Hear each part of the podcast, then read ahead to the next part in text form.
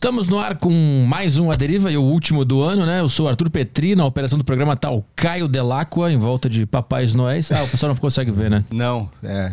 Deu problema no tripé aqui, não tem câmera pra mim. Mas Boa. a galera consegue ver no seu Insta, né, a decoração. E É, na tá. cobertura da, da Copa também. Tá bonitinho pra cacete. Manda os avisos aí pra turma que quiser mandar pergunta, etc e tal. Bom, turma que está assistindo aqui ao vivo a Deriva, vocês podem interagir e mandar perguntas, mandar suas questões aqui pro convidado através do Telegram da Saco Cheio TV. Se assina Saco Cheio TV, que é uma plataforma com podcasts exclusivos. Você já deve ter visto no seu YouTube aí cortes do Tarja Preta, do Desinformação. Esses programas são programas exclusivos lá e quem assina tem acesso ao programa completo na plataforma. E além disso, você pode interagir nos programas. E a interação aqui no. no- você pode interagir aqui no Aderiva também, assinando, manda seu áudio lá no grupo do Telegram, que a gente toca aqui no final do programa a sua pergunta pro convidado. E é isso aí. Boa, pessoal que tá no YouTube aí não precisa mandar superchat, tá? Se você quiser mandar a sua pergunta, é só mandar aí que o Caio vai ficar de olho. As perguntas boas serão, serão guardadas é, com muito carinho. Eu falei isso. e aí a gente vai fazer a pergunta no final do programa. Tá Cê, bem? você tem Twitter, velho? Não, saí.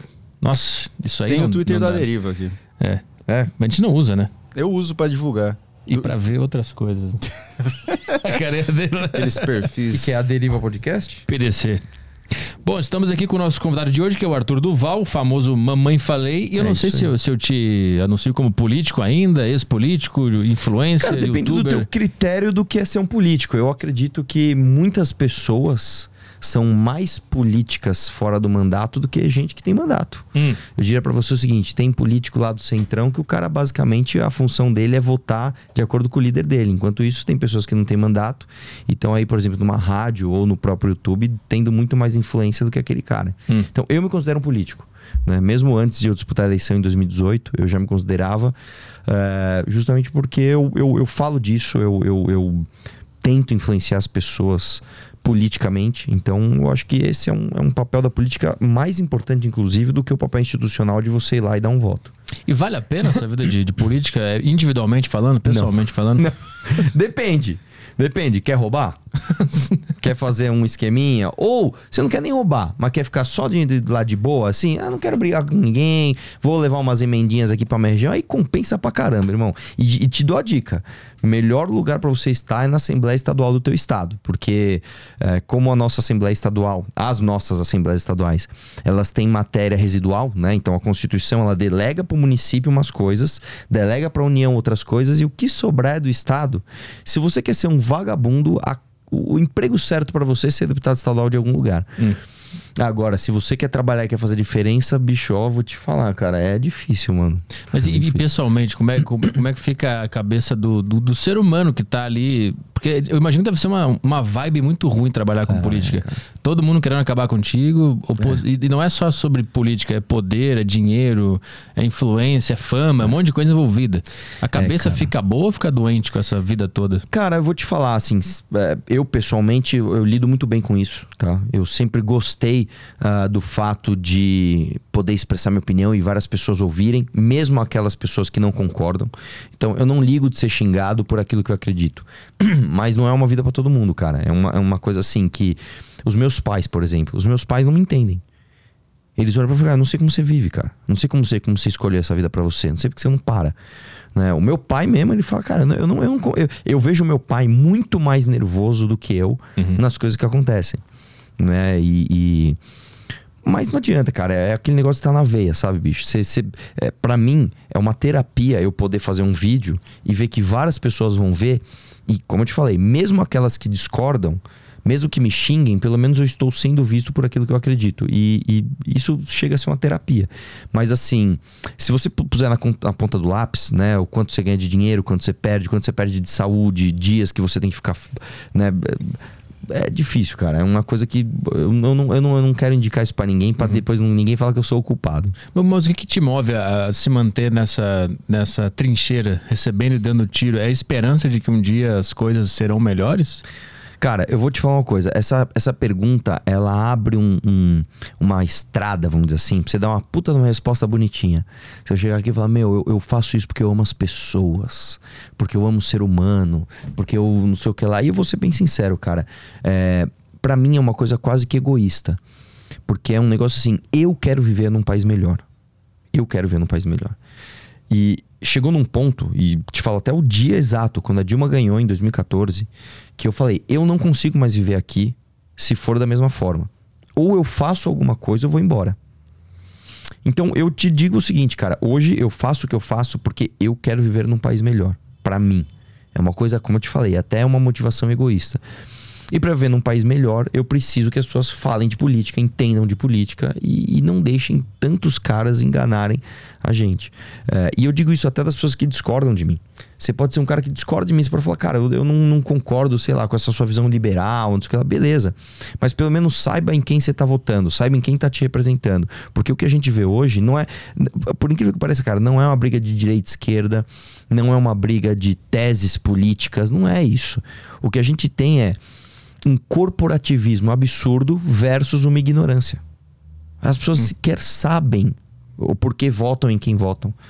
Né? Então é triste, cara, é muito triste isso. E, e, então eu faço isso por causa disso, porque eu não aguento mais ver num país com tanta gente ignorante que não sabe em quem está votando e tanta gente mal intencionada é, usando dessas pessoas para ficar se beneficiando e ferrando o país. Então é isso, cara. A verdade é essa. Mas como é que a gente sabe que a pessoa não sabe por que, que ela está votando? É, é, basta você sair na rua e perguntar em quem a pessoa votou. O cara sequer sabe. Eu, eu, eu, nós acabamos de votar, acabamos de votar em deputado federal, deputado estadual, senador, governador e presidente. São cinco votos. Se você descer agora no ponto de ônibus que tem aqui na frente e perguntar para 10 pessoas, eu te garanto que 9 não vão saber em quem votar, não vão lembrar dos cinco votos. Nem com essa politização recente do, do brasileiro, que não parece que as pessoas estão até gostando mais de, de política ultimamente. Eu acho que é uma tendência. Isso está acontecendo, tá? Como toda tendência, ela gera um efeito colateral, que é a polarização. Eu vejo a, a polarização como algo negativo de algo positivo. Uhum. É o efeito colateral de algo bom. As pessoas estão começando a falar mais sobre política, mas ainda está muito longe do ideal. Né? País nenhum do mundo, cara, você vai chegar e vai descer na, na rua e perguntar para as pessoas e as pessoas são hiperpolitizadas. Isso não existe, tá? Você achar que você vai, sei lá, ah, estou na Suíça, é um país desse tamanho, todo mundo é rico, você chegar e perguntar ali das teses políticas do. do as pessoas não vão saber nesse nível. Só que o nível de desinformação do Brasil é muito grande, cara. É, é, é, é colossal. Então nós temos pessoas, vou dar um exemplo para você, cara. Temos pessoas até instruídas, tá? Não tô falando que ah, o problema é que o Brasil tem muito pobre, o Brasil tem muito nordestino. Não é isso, cara. Para, para com isso. Eu conheço amigos meus médicos por exemplo, o cara é ultra instruído. Você pegar na pirâmide de instrução do Brasil, esse cara tá lá no topo. Esse cara fez graduação, ele se pós-graduou, ele atua numa profissão é, muito bem vista pela sociedade. Tem cara acreditando que o Bolsonaro vai dar um jeito do Lula não assumir.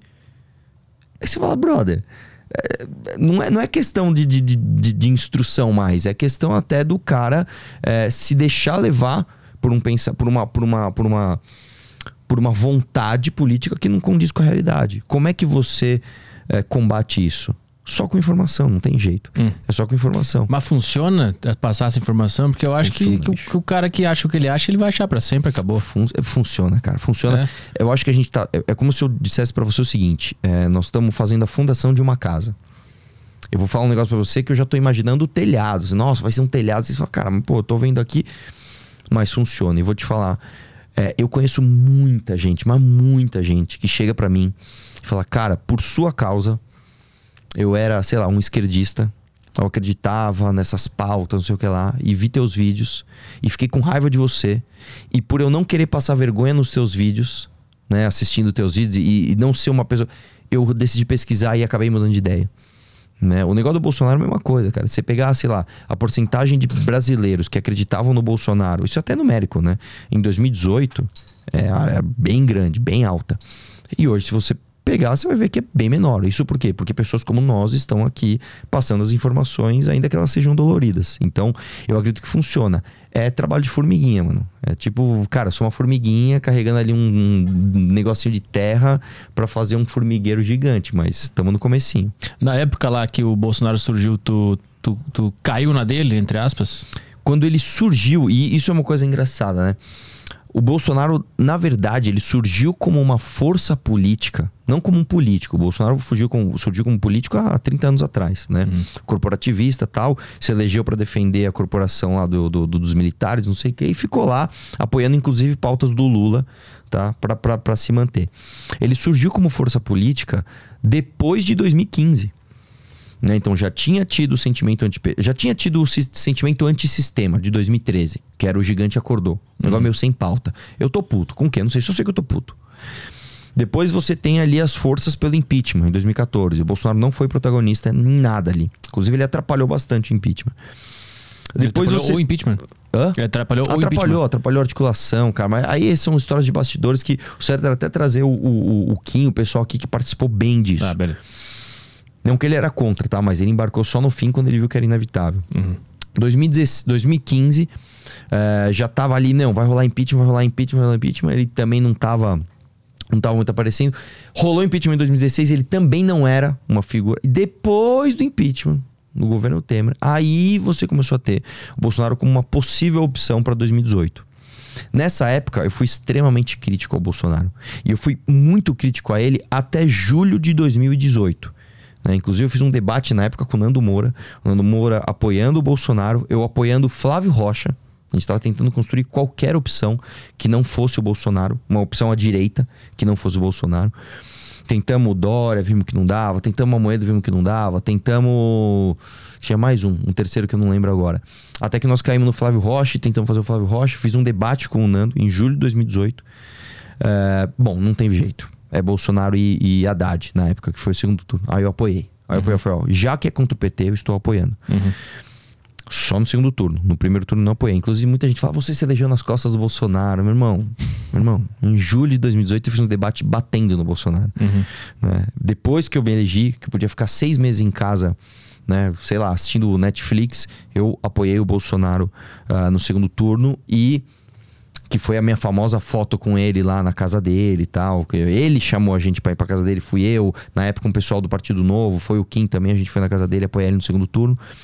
E quando ele começou a fazer cagada forte, em maio de 2019, nós batemos de frente. Qual foi a primeira cagada aqui? A primeira cagada, na verdade, a gente tolerou, que foi a articulação da reforma da Previdência, né? O que, que aconteceu? Quando o Temer trouxe a reforma da Previdência em 2016, isso é uma história que poucas pessoas vão saber e é muito triste o Temer trouxe uma reforma que não era ideal, mas era uma reforma. Alguém está tocando nesse assunto que é uma reforma da Previdência que a gente precisava. O que, que o MBL fez? O MBL propôs uma emenda à reforma do Temer, que tornava ali possível o título de capitalização, a previdência por capitalização, etc. Uma, uma série de, de, questões. Chamamos um professor da GV para apoiar a gente tal, um especialista. Cara, fizemos vídeo explicando. Nessa época, o Bolsonaro, inclusive o Eduardo, falava um monte de mentira. A previdência não tem déficit tem que ter greve dos caminhoneiros. Não sei o que lá. A gente, cara, esse cara tá mentindo, não sei o que lá. Beleza. No meu debate, inclusive, com o Nando em 2018, a primeira pergunta foi sobre Previdência. A primeira pergunta foi sobre Previdência.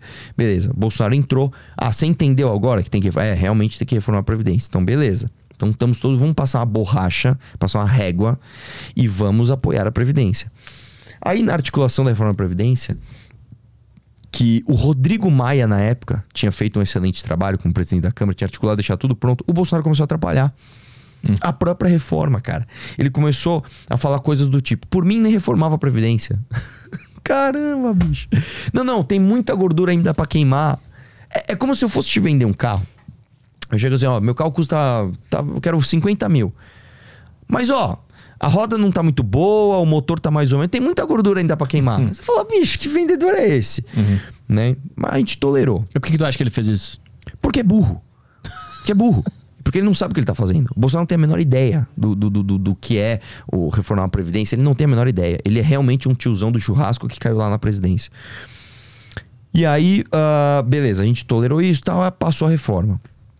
E aí, cara, quando teve uma, uma, uma articulação de uma manifestação de fato golpista, que começou, eu lembro até hoje, com uma página chamada Lobos Patriotas Brasil, uma manifestação para pedir o fechamento do Congresso do STF, o Bolsonaro embarcou nisso. O Bolsonaro colocou toda a galera dele para apoiar. Isso foi no, no, em maio de 2019. E a gente falou, cara, isso aqui tá errado. Isso aqui tá errado. E ali, cara, a gente teve a primeira amostra de como o bolsonarismo age. Hum. Contar um bastidor para você aqui. O Paulo Guedes ligou pro Renan Santos. Renan, me ajuda a passar, a, a, me ajuda a desarticular essa manifestação. Só que vai atrapalhar pra caramba, meu. Nós estamos aqui num puta diálogo com o Congresso. O cara faz um, uma manifestação para fechar Congresso, bicho. Vai atrapalhar. Beleza, então vamos desarticular. Isso era uma sexta-feira. Eu liguei pro Coppola. Nós ligamos pra um monte de cara que se diz de direita. Meu, temos que desarticular a. Não, vocês têm razão. Tem que desarticular, beleza, vamos desarticular, beleza. Isso foi uma sexta-feira. Aí o MBL fez uma live falando mal da manifestação. Olha, não pode. Teve rage. Esses caras, opa, teve hater. Vamos fazer o quê? Vamos fazer o contrário. Vamos apoiar a manifestação. E aí eles apoiaram. E eu lembro até hoje. Eu falei com o Caio, com o Caio Coppola no sábado de manhã. Ele falou para mim: conta comigo aí para desarticular isso daí. Na segunda de manhã ele tava no morning show. Quem é contra a manifestação é contra o Brasil. Não sei o que eu falei, mano. E Mas aí, era baseado no que essa, essa, essa manifestação aí? Essa manifestação, cara, como eu te falei, era uma manifestação a favor do governo, o que é um absurdo. O governo, no começo, fazer uma manifestação a favor do governo é pedir para ser um governo de, de pressão. E não é assim que as coisas funcionam. E era uma manifestação que surgiu justamente pedindo o fechamento do Congresso da STF, o que é uma manifestação golpista uhum. e errada. E a gente falando, não façam isso. Aí pegou mal, não, não, essa manifestação é aqui por outras coisas. E aí, engraçado que o Bolsonaro mesmo jogou tudo isso para debaixo do tapete. Pauta número um, COAF com Moro. Quem é que destruiu essa pauta? O próprio Bolsonaro. Manifestação da Lava Toga. Quem é que depois, anos depois, destruiu essa, essa, essa pauta lava-toga? O próprio Flávio Bolsonaro. E tinha mais uma que eu não lembro. A Coafco Moro. Uh... Tinha mais uma que eu não tô lembrando agora o que, que é. Se não, me, se não me engano, se não me engano, era fim do foro privilegiado, que também o próprio Flávio depois votou a favor de, de aumentar o foro privilegiado. Então, assim, a gente viu isso antes de todo mundo e a gente avisou e a gente apanhou. Uh, depois as pessoas foram vendo que isso era verdade, cara. Uhum. Então, hoje, é, respondendo a tua pergunta inicial, isso adianta? Adianta, cara. Adianta, né? Você pega, por exemplo, o, o, o MBL em maio de 2019. Cara, a gente tava ferrado. A gente perdeu, tipo assim, o MBL perdeu 400 mil inscritos. Eu perdi 100 mil inscritos em um dia. Né? A gente tava realmente, cara, apanhando de todo mundo. E por hoje ter, não. Por ter criticado o Bolsonaro. Por ter criticado o uhum. Bolsonaro. E aí, quando a gente viu que, cara, criticar o Bolsonaro é um negócio pesado, bicho. Não é um uhum. negócio fácil. A gente se reuniu e falou: o que a gente vai fazer? A gente vai abaixar a cabeça e, e ceder à pressão? Ou nós vamos pelo caminho mais difícil? Nós vamos pelo caminho mais difícil e fomos para frente. E aí, ao longo da jornada, outras pessoas entenderam que a gente estava fazendo certo e começaram a perceber que o Bolsonaro era uma fraude. o que, que tu acha que leva essa, essa, esse culto ao Bolsonaro uh, fanático e quase religioso? É proposital? É, isso é uma estratégia da campanha? Ou a figura dele gera isso nas pessoas sem querer? Eu acho que é uma mistura, porque é o seguinte: é o, é o, é o ele passa a ser proposital quando ele quando o Bolsonaro e o bolsonarismo veem que isso existe e em vez de apagar e falar isso é ruim para o país, isso é ruim inclusive para o bolsonarismo, não, ele fica fomentando. Então vou te dar um exemplo do que acontece. Você pega um, um, uma pessoa, por exemplo, que está beirando seus 60 anos hoje. Essa pessoa, ela viu o Brasil virar de fato uma ditadura militar. Viu o Brasil ter uma, um início de melhora e depois afundou de novo. Esse cara viu a redemocratização. Viu o Collor ganhar, e aí deu errado, porque o cara fez tudo aquilo com a poupança tal, cagou tudo. Viu o PSDB ganhar duas vezes. Viu o Lula ganhar duas vezes. A Dilma ganhar mais duas. Esse cara falou assim: Meu, eu não aguento mais. Eu não aguento mais. Tem que dar certo. Só. E aí, ele vê o Bolsonaro ganhar em 2018 com esse discurso que nós somos de direita, nós somos diferentes. Isso é muito bom, cara. Isso é uma coisa muito boa. É como se você é, tivesse morrendo de fome e eu trouxesse assim um, bife maravilhoso, um bife com ouro. Maravilhoso pra você. E você, meu, você vai garfar. Aí quando você vai garfar, é tipo aquela cena do Matrix. O cara chega pra você, meu, na verdade você tá no Matrix, essa carne é de mentira. Você, meu, eu quero que se foda, eu só quero sentir o gosto dela. Então, a galera que hoje ainda está achando que o Bolsonaro é algum tipo de mito, que o Bolsonaro vai agir de alguma forma para impedir que o Lula ganhe, que o Bolsonaro nunca errou quando ele fez toda aquela palhaçada da pandemia e orçamento secreto, etc, etc, etc, é uma galera que não está mais pela razoabilidade. O cara está ligado emocionalmente a, a, ao desejo de não ver mais algo, ver alguma coisa que ele acreditou mais uma vez dando errado. Ele está ligado a esse desejo. Então é uma coisa emocional. Por outro lado, você tem o próprio Bolsonaro perdido, sem saber o que fazer, meu, perdeu a eleição, cara, ferrou, vou enfrentar um monte de processo, o que, que eu faço agora? E uma galera na rua pedindo pra ele, pra ele dar golpe militar. Ele pensa, eu não posso dar golpe militar. Se eu tentar, eu vou preso. Primeiro que eu não tenho força pra isso. Segundo que aí as consequências vão ser pesadas. Só que, meu, tem uma galera gritando meu nome. Eu não vou lá, jo- eu não vou lá, eu não vou lá falar a verdade pra eles. Aí ele fica sempre nesse meio do caminho, falando coisas dúbias. Então ele chega aqui e fala: Pessoal, vocês que estão aqui se manifestando pacificamente, meus parabéns. Na hora certa, as coisas certas vão acontecer. Hum. É igual horóscopo, tá ligado? Tipo, é, serve pra qualquer coisa. É, Você você lê aquilo e serve pra qualquer coisa. Meu, tem gente hoje, enquanto a gente tá aqui conversando, tem gente que tá acampado há três, quatro dias na frente lá do, do Alvorada, esperando o Bolsonaro sair pra falar alguma coisa e o cara não sai, mano. Uhum. Que líder é esse, bicho? Que líder é esse que na hora que o bicho pega, o cara se esconde em casa e vai chorar? Que líder é esse que te fala uma coisa e faz outra? Fala, não, porque eu vou agir em 72 horas, daí passa 72 horas não acontece nada. Mais 72 horas, não acontece nada. Mais 72 horas, não acontece nada. Aí vai ter a diplomação do Lula. O Lula é diplomado. O Lula já é o próximo presidente do Brasil. Ponto final. O maior ladrão do Brasil voltou pelas mãos do Bolsonaro. Aí começa aquele negócio, não, o Bolsonaro na verdade, ele deixou o Lula ser diplomado, porque aí você pode contestar o presidente sem contestar os deputados e pá, e, começa- e aí, cara, é o que eu tô falando, eu faço uma aposta com qualquer um que está aqui, como eu já postei isso várias vezes. Eu falei, depois da eleição o bolsonarismo vai diminuir. E eu vou apostar de novo aqui. Dia 2 de janeiro de 2023, o presidente do Brasil é Lula. É um lixo, cara. É a realidade horrível que nós temos que enfrentar. Sai do Matrix, brother. Você quer ficar aí no. Não, o Bolsonaro vai agir. Bolsonaro... Não vai, cara, não vai. E, e não adianta me xingar. Porque eu sou só o mensageiro. Não adianta você xingar o mensageiro. A mensagem é essa, cara. O Bolsonaro não vai agir. Não vai ter golpe militar. Ponto final. E é isso. Uma das maiores críticas que eu, que eu vi né, ao MBL por parte dos conservadores era que vocês decidiram não se posicionar né, na, na eleição. E aí, de acordo com essa, com essa tese, isso acarretou em muitos votos nulos e abstenções, né? E aí, por isso, o Lula foi eleito. Muita gente quer jogar a culpa no isento Sim. do Lula ter sido eleito. Como é que tu enxerga essa questão? É, primeiro, eu en- encaro assim: você votar nulo não é uma não posição. É o contrário, é um posicionamento contra os dois. Né? E o cara ele quer falar que é uma não posição porque é a posição contrária dele.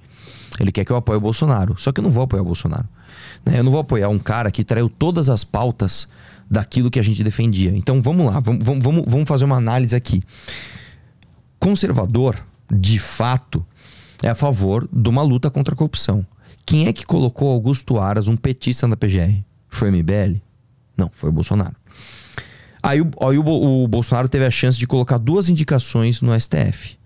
Ele colocou Cássio Nunes Marques, que é um petista que foi quem devolveu os direitos políticos do Lula. Então eu posso aqui diretamente afirmar para você: o Lula só é presidente por causa do Bolsonaro. É uma relação direta. Não é porque, ah, é direto. O Lula só pôde disputar a eleição porque o voto de Minerva foi do Cássio Nunes Marques indicado pelo Bolsonaro. E o Bolsonaro já sabia disso. Porque ele pensou: quem é o cara melhor para enfrentar aqui? O Lula. Com o sentimento antipetista eu me reelejo. Então devolve os, os direitos políticos dele. Tanto que tem uma live que ele próprio diz: se tem que absolver, absolve. O, Bo- o Eduardo Bolsonaro tem um vídeo dele falando: é melhor o Lula solto. Pra nós é melhor o Lula solto que gera mais indignação. Tá aí, ó. Tá aí. Depois ele teve uma outra chance, que foi colocar um outro ministro do Supremo. Ele colocou quem? O assessor do, do Dias Toffoli. Ele colocou o assessor do Dias Toffoli. Cara, você tem 220 milhões de brasileiros pra você escolher. Você esco- escolhe justo o assessor do Dias Toffoli, que voltou, voltou inclusive pra soltar o Sérgio Cabral agora. Que conservador é esse? Depois teve uma lei eh, que foi aprovada pelo Congresso para acabar com decisão monocrática de ministro. Então, o que a gente acabou de ver do Gilmar Mendes autorizando aí o Bolsa Família, eh, essas, essas, essas, essas decisões que o ministro fala, ah, eu quero, pum, Famosa canetada. famosa canetada. Tinha uma lei que passou no Congresso para acabar com isso. O Bolsonaro vetou essa lei. Vetou. E por que, que ele fez tudo isso? Porque ele precisa de um acordo para livrar a família dele, que é uma família de rachadores, de bandidos, de corruptos. Ele precisava fazer um acordão com os caras. Vamos lá. Quem é que sancionou o fundão eleitoral para mais que o dobro? Duas vezes. O Bolsonaro aumentou o fundo eleitoral duas, não foi uma, foram duas vezes. O Bolsonaro.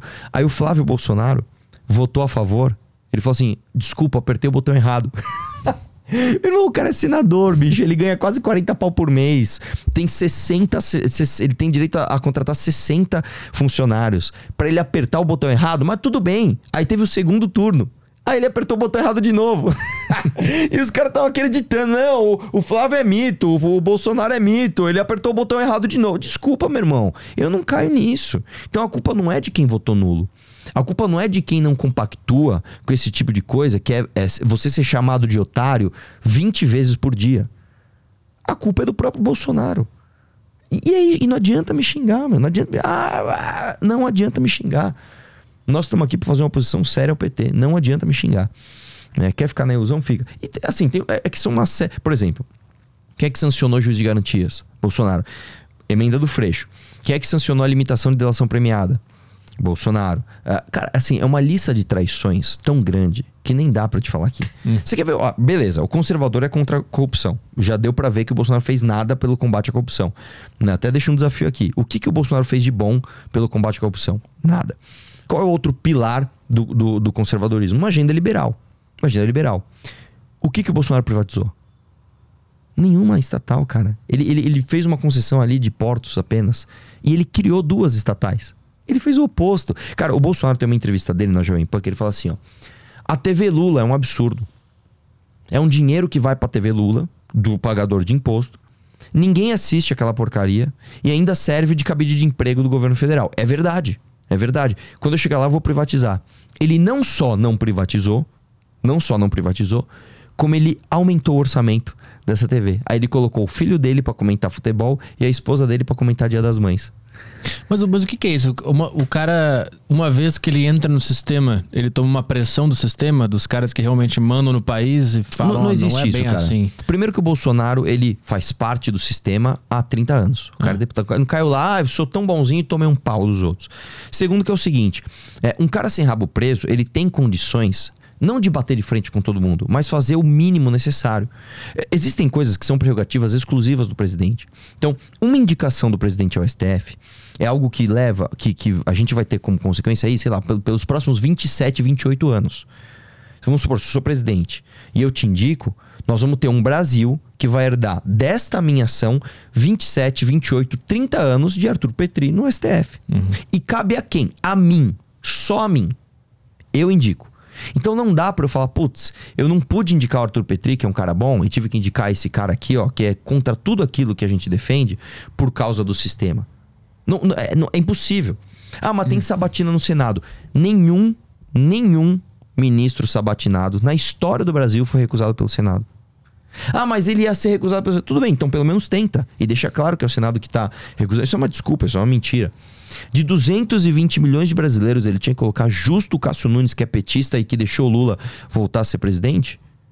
Cara, não tem, não tem, não tem, não tem desculpa para isso. Então qual o motivo disso? Não é porque quando ele entra no sistema, os caras falam pra ele, ó, sabe essas coisas que tu disse que queria fazer? Não, é porque, não ele, é dar, me, não, é porque ele é desonesto. Ah. Ponto. O, o, motivo é, o Bolsonaro, ele é um rachador, tá? Ele, ele, vamos lá. Não é coincidência, bicho, que o Bolsonaro tem assessores que rodaram nos gabinetes do Flávio e do Carlos, o mesmo assessor, várias vezes, que estavam lotados lá na, na Lerge e que não moravam nem no estado do Rio de Janeiro. Mano, se eu chego aqui para você e falo, Arthur, é o seguinte, eu, tenho, eu sou deputado estadual e eu tenho um gabinete. Eu tenho um funcionário que é o Joãozinho. O Joãozinho não mora nem em São Paulo. Você fala, meu irmão, eu não sou otário. Eu não sou otário. Esse cara tem funcionário fantasma. Não dá para chegar para você e falar, cara, tem uma funcionária que enquanto ela tá batendo ponto lá e dizendo que ela trabalha na Assembleia, ela tá vendendo açaí na praia. Não dá para eu chegar para você e falar, tem uma outra funcionária que enquanto ela tá batendo ponto para mim, ela tá dando personal trainer na academia. Você fala, meu irmão, você, você, você pode enganar teu eleitor, mas eu sei o que isso tem nome. Isso chama-se funcionário fantasma. O Queiroz, que é amigo do Bolsonaro, não é amigo do Flávio, é amigo do, do Jair Bolsonaro. Coincidentemente, ele assumiu, tá? Que ele fazia rachadinha. Ó, eu assumo, eu fazia rachadinha. E ele pagava os boletos das escolas das filhas do Flávio, os boletos do plano, dos planos de saúde das filhas do Flávio Bolsonaro, e ainda depositava, e ainda coincidentemente, as lojas de chocolate do Flávio faturavam um recorde em dinheiro vivo. oh, mano. Hum. Mano, isso é, isso é uma família de bandido. O Flávio Bolsonaro teve um lucro em três imóveis de mais de 800%, cara. Cara, isso é impossível. O cara, o, o cara assim, ele é um, de mais de 300%. Ele é um as do negócio imobiliário. Em oito meses, ele triplica o patrimônio imobiliário dele, justo em área de milícia. Então, isso é uma família, cara, que tá há 30 anos mamando no dinheiro público de forma ilícita. E quando o cara vira presidente, bum, fica um holofote naquele, naquele quarto cheio de bagunça. Hum. Esse cara precisa fazer acordo para isso. Então ele fez acordos. Você quer ver uma coisa? Faz três anos que a gente não ouve mais nenhum bolsonarista, né, pelo menos dos grandes, fala mal do Gilmar Mendes nem do Toffoli. Os caras batiam nele pra caramba, de repente, por quê? Porque fizeram acordo, cara. Hum. Entendeu? Não, não é à toa que o assessor do Toffoli tá no STF. Entendeu? Então, não é à toa que o Flávio, que o Gilmar Mendes livrou o Flávio Bolsonaro de uma investigação. É acordo. Então não é que o cara é bem intencionado e o sistema não deixou. Uhum. O cara é mal intencionado. Ele tinha rabo preso já, mas ele vendeu exatamente, a imagem do exatamente. cara que não tinha, né? que era o antissistema, que entrar e tal. É, esse, esse negócio do Gentili presidente é real? Real, bicho. E tem a ver com esse negócio real. de não ter rabo preso? Real. Eu vou te falar uma coisa. É, a gente tentou, né, nessa jornada é, anti-PT e anti-Bolsonaro, a gente tentou é, criar uma terceira via. É, depositamos todas as esperanças no Moro, infelizmente, né, que não soube representar a gente. É um cara fraco, é um cara, é, enfim, traiu que é todo mundo que estava ao redor dele. E a gente ficou angustiado, porque a gente sabe que a esmagadora maioria do Brasil não é petista roxa e não é bolsonarista roxa. A maior parte dos eleitores do PT votou no PT contra o Bolsonaro. A maior parte dos. É, é a mesma é. coisa. Uhum. Nós precisamos de um nome. Quem é um nome bom? E aí vamos falar do Danilo. O Danilo é um cara que se expõe politicamente há pelo menos 10 anos. Então ele já tem o ônus das posições políticas dele e ele já mostrou que ele tem coragem para manter aquilo que ele pensa, independente da pressão que vem. Ele tem um público absurdamente gigante ele tem penetração desde o mais rico até o mais pobre. Onde você vai? Você vai, cara, vai no Rio Grande do Norte, vai no Rio Grande do Sul, vai no Centro-Oeste, vai em São Paulo. Pergunta quem é Danilo Gentili, as pessoas conhecem. Ele tem um público feminino muito grande. Ele é evangélico, tá? Então é um cara que ele tem muito potencial para chegar lá. E nós estamos organizando isso, cara. Nós estamos organizando, porque o Danilo precisa de partido, ele precisa de militância, ele precisa de, de aprender as pautas e construir um projeto do que ele quer. E nós temos quatro anos para isso. Tá? Eu, como eu sou um, um cracudo de política, né? Eu tô desde agora trabalhando nisso, cara. Nós estamos aqui perto do Natal, hoje é dia 20, 20 ou 21? 20, né? Hoje é dia 20 de dezembro. E nós estamos aqui, e eu tô nisso, bicho. Tô aqui, você vê, eu tô o tempo todo em grupo, em reunião, em celular, e liga pra onde eu e estamos correndo atrás disso. Hum. Né? É... Eu acho que vai acontecer, cara. Acho que vai rolar. Acho que vai rolar porque muita gente tá esperando alguma coisa diferente. E eu acho que ele representa isso, cara. Então, vambora, vamos pra cima. Uma, das coisas que eu escuto falar sobre sobre política, o sistema político, é que o presidente não tem tanto poder assim quando a gente imagina. Que quem mais tem é o Congresso ali, Senado e tal. Que o presidente é meio que uma figura que fica à mercê dos outros, né? É. O Gentili presidente, ele teria o que fazer de fato? Tem muita coisa a fazer. E eu discordo dessa afirmação, inclusive. Eu acho hum. assim, infelizmente, como o brasileiro é, não gosta de política, né? O brasileiro no geral nunca gostou de política, né? Eu costumo dizer, você pega nos anos 90, né? Eu sou, você tem mais ou menos a minha idade. Uhum. Quando a gente estava nos anos 90 e a gente assistia TV, a única crítica política que a gente tinha era o Cacete Planeta dizendo que o Fernando Henrique viajava demais. Uhum. Eu, eu, não sabia o que era direita e esquerda. Eu costumo falar que, cara, eu assisti Scarface e aí tem uma I kill communist for fun, né? Eu, por que, que ele mata comunista? Por, eu, eu não conseguia relacionar uhum. que um refugiado de Cuba odiava comunista. Você vê o, o nível de desinformação que a gente tinha uh, de política, né? É, e hoje, o que eu vejo é diferente. Eu acho que as pessoas estão se interessando por isso. Só que ainda há aquele, aquele, aquele, aquele mito de que ah, o presidente tal é bom, então as coisas vão ficar boas. E não é assim, não depende só dele. Só que no nosso país eu diria para você que o contrário, o presidente tem muito poder. Tá? Por quê? O presidente ele tem muita estatal Ele tem o poder de criar muito ministério e ele tem uma gerência absurda sobre o Congresso. Né? É óbvio que você virou presidente, você vai ter que sentar com bancada do boi, você vai ter que sentar com bancada da indígena, você vai ter que sentar com bancada da bala, você vai ter que sentar com um monte de cara do centrão, você vai ter que sentar com os deputados regionais, o cara que, que ah, defende pautas regionais, você vai ter que sentar com todo mundo. Só que a influência do presidente sobre o Congresso, ela é gigante aqui no Brasil. Ela é muito grande. Né? Não é à toa, por exemplo, que o Arthur Lira ganhou a presidência da Câmara, quando foi apoiado pelo presidente. Né? Então, você tem sim uma, uma, uma gerência muito grande. Além do que, você tem que lembrar o seguinte: uh, um presidente ele pode ter gerência sobre o Congresso, então é a gerência institucional dele sobre outros parlamentares, e ele tem também a gerência midiática. Mas se você tem um presidente falando, ó, oh, eu quero tal pauta, vamos pra... você tem inclusive orçamento que é destinado para isso para comunicação do governo, para você. E é isso, cara. E, e, é isso que o presidente pode fazer. É, você quer ver outra coisa, que é uma coisa que não depende de mais ninguém? O presidente ele pode indicar ministros do Supremo. Como eu falei, isso é uma coisa absurdamente gigante, cara. Isso é muito importante. Isso é uma coisa, cara. É, é, é assim, é como se eu, se eu, se eu falasse para você: estamos construindo uma casa é, indicar um ministro supremo é como se eu dissesse para você que é a qualidade do concreto da, da, da, da sapata que a gente vai fazer para segurar a nossa casa. Isso é muito importante, as pessoas não se dão conta disso. Uhum. Quer ver outra coisa? O presidente indica um cara chamado Procurador-Geral da República. O que, que é o Procurador-Geral da República? É basicamente o único cara do Brasil que pode assinar para você investigar um, um, político corrupto que tenha foro privilegiado. O Bolsonaro indicou o Aras, que não investigou ninguém. Você coloca um presidente que mete um PGR lá, que vai sair investigando todo picareta, meu irmão, você dá uma virada moral no Brasil absurda. O cara fala, meu, peraí, não dá para brincar. O PGR é o, sei lá, o fulano de tal que esse é caçador mesmo. Não dá pra gente brincar. Então, isso são prerrogativas exclusivas de um presidente que, independente da influência que ele tem no Congresso ou das pessoas, a caneta dele assinando já faz isso. Um presidente, ele tem o poder de vetar e sancionar leis, cara. Acabei de dar um exemplo. O Bolsonaro, ele vetou a lei que acabava com canetada do STF. A, a lei estava pronta, o Congresso aprovou, o Senado aprovou. Estava pronto. O Bolsonaro foi lá e vetou, ele sozinho vetou. Uhum. Então, o presidente tem muito uhum. poder no Brasil. Outra uhum. coisa, o, o presidente tem poder de simplesmente fechar mais de 50 estatais que não precisam do Congresso. Você pode simplesmente fechar. A TV Brasil é uma delas. Você não precisa do Congresso. Posso fechar a EBC? Não, não, fecha aí.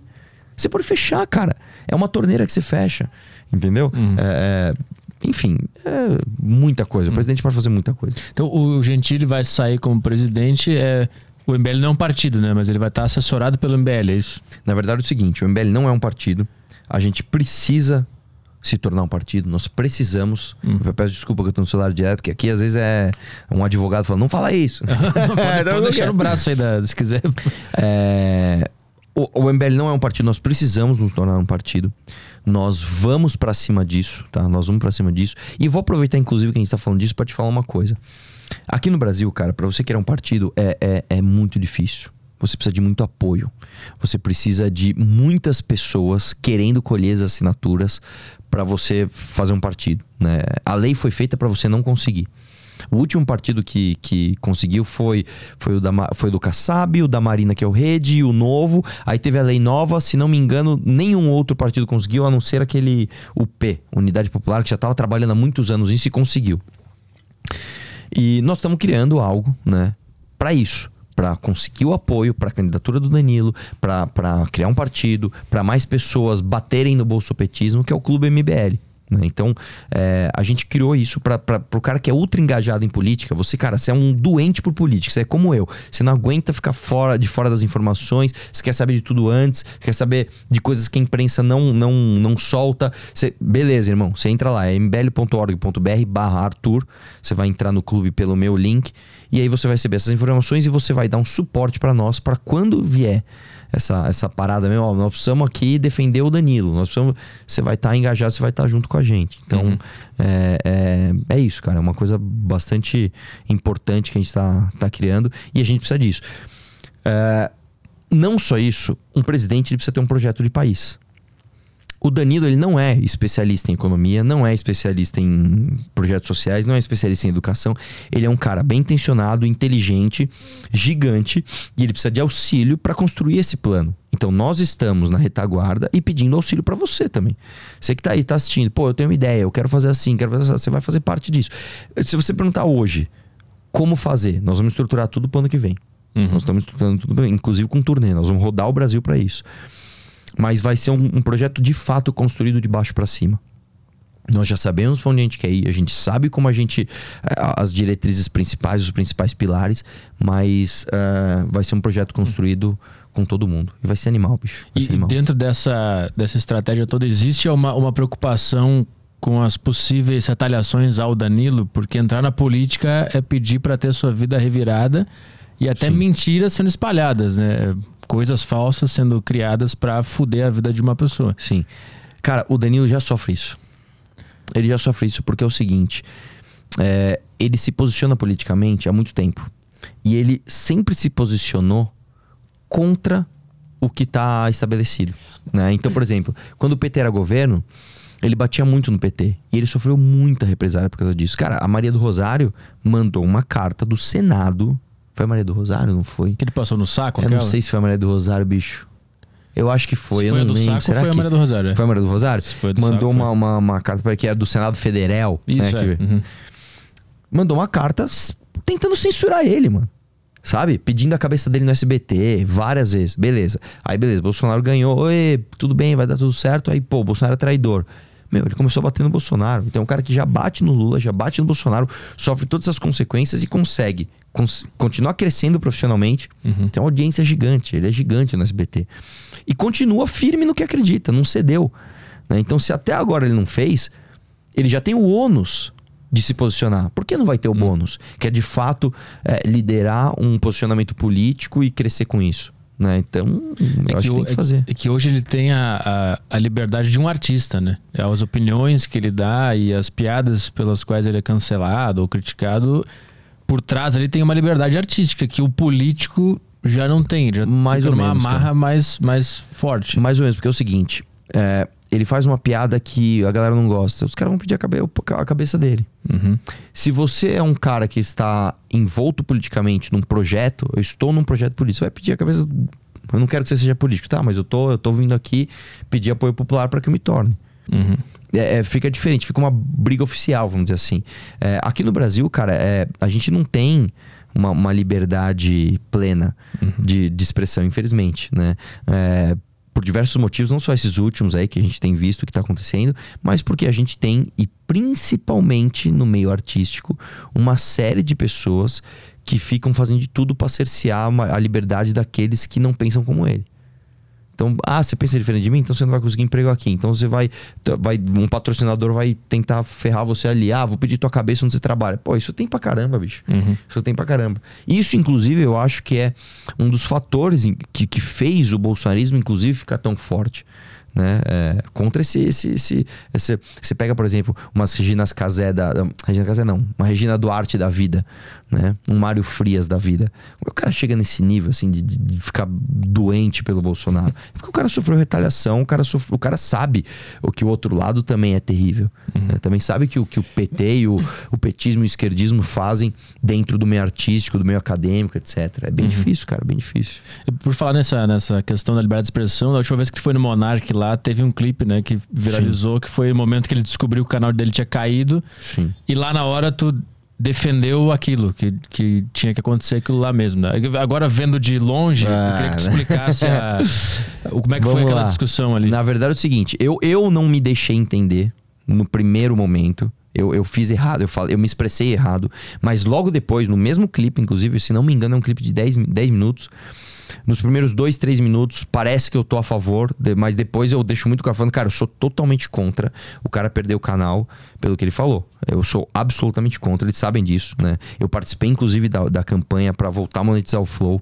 Eu acho um absurdo que o, que o Monark tenha sofrido tudo aquilo depois da besteira que ele falou lá, mas é um absurdo o que ele sofreu por causa de uma coisa que ele falou, é, agora o seguinte, velho, é, eu não acho que deva ser permitido, e não é de fato, você organizar golpe militar no Brasil. E o que está acontecendo é isso.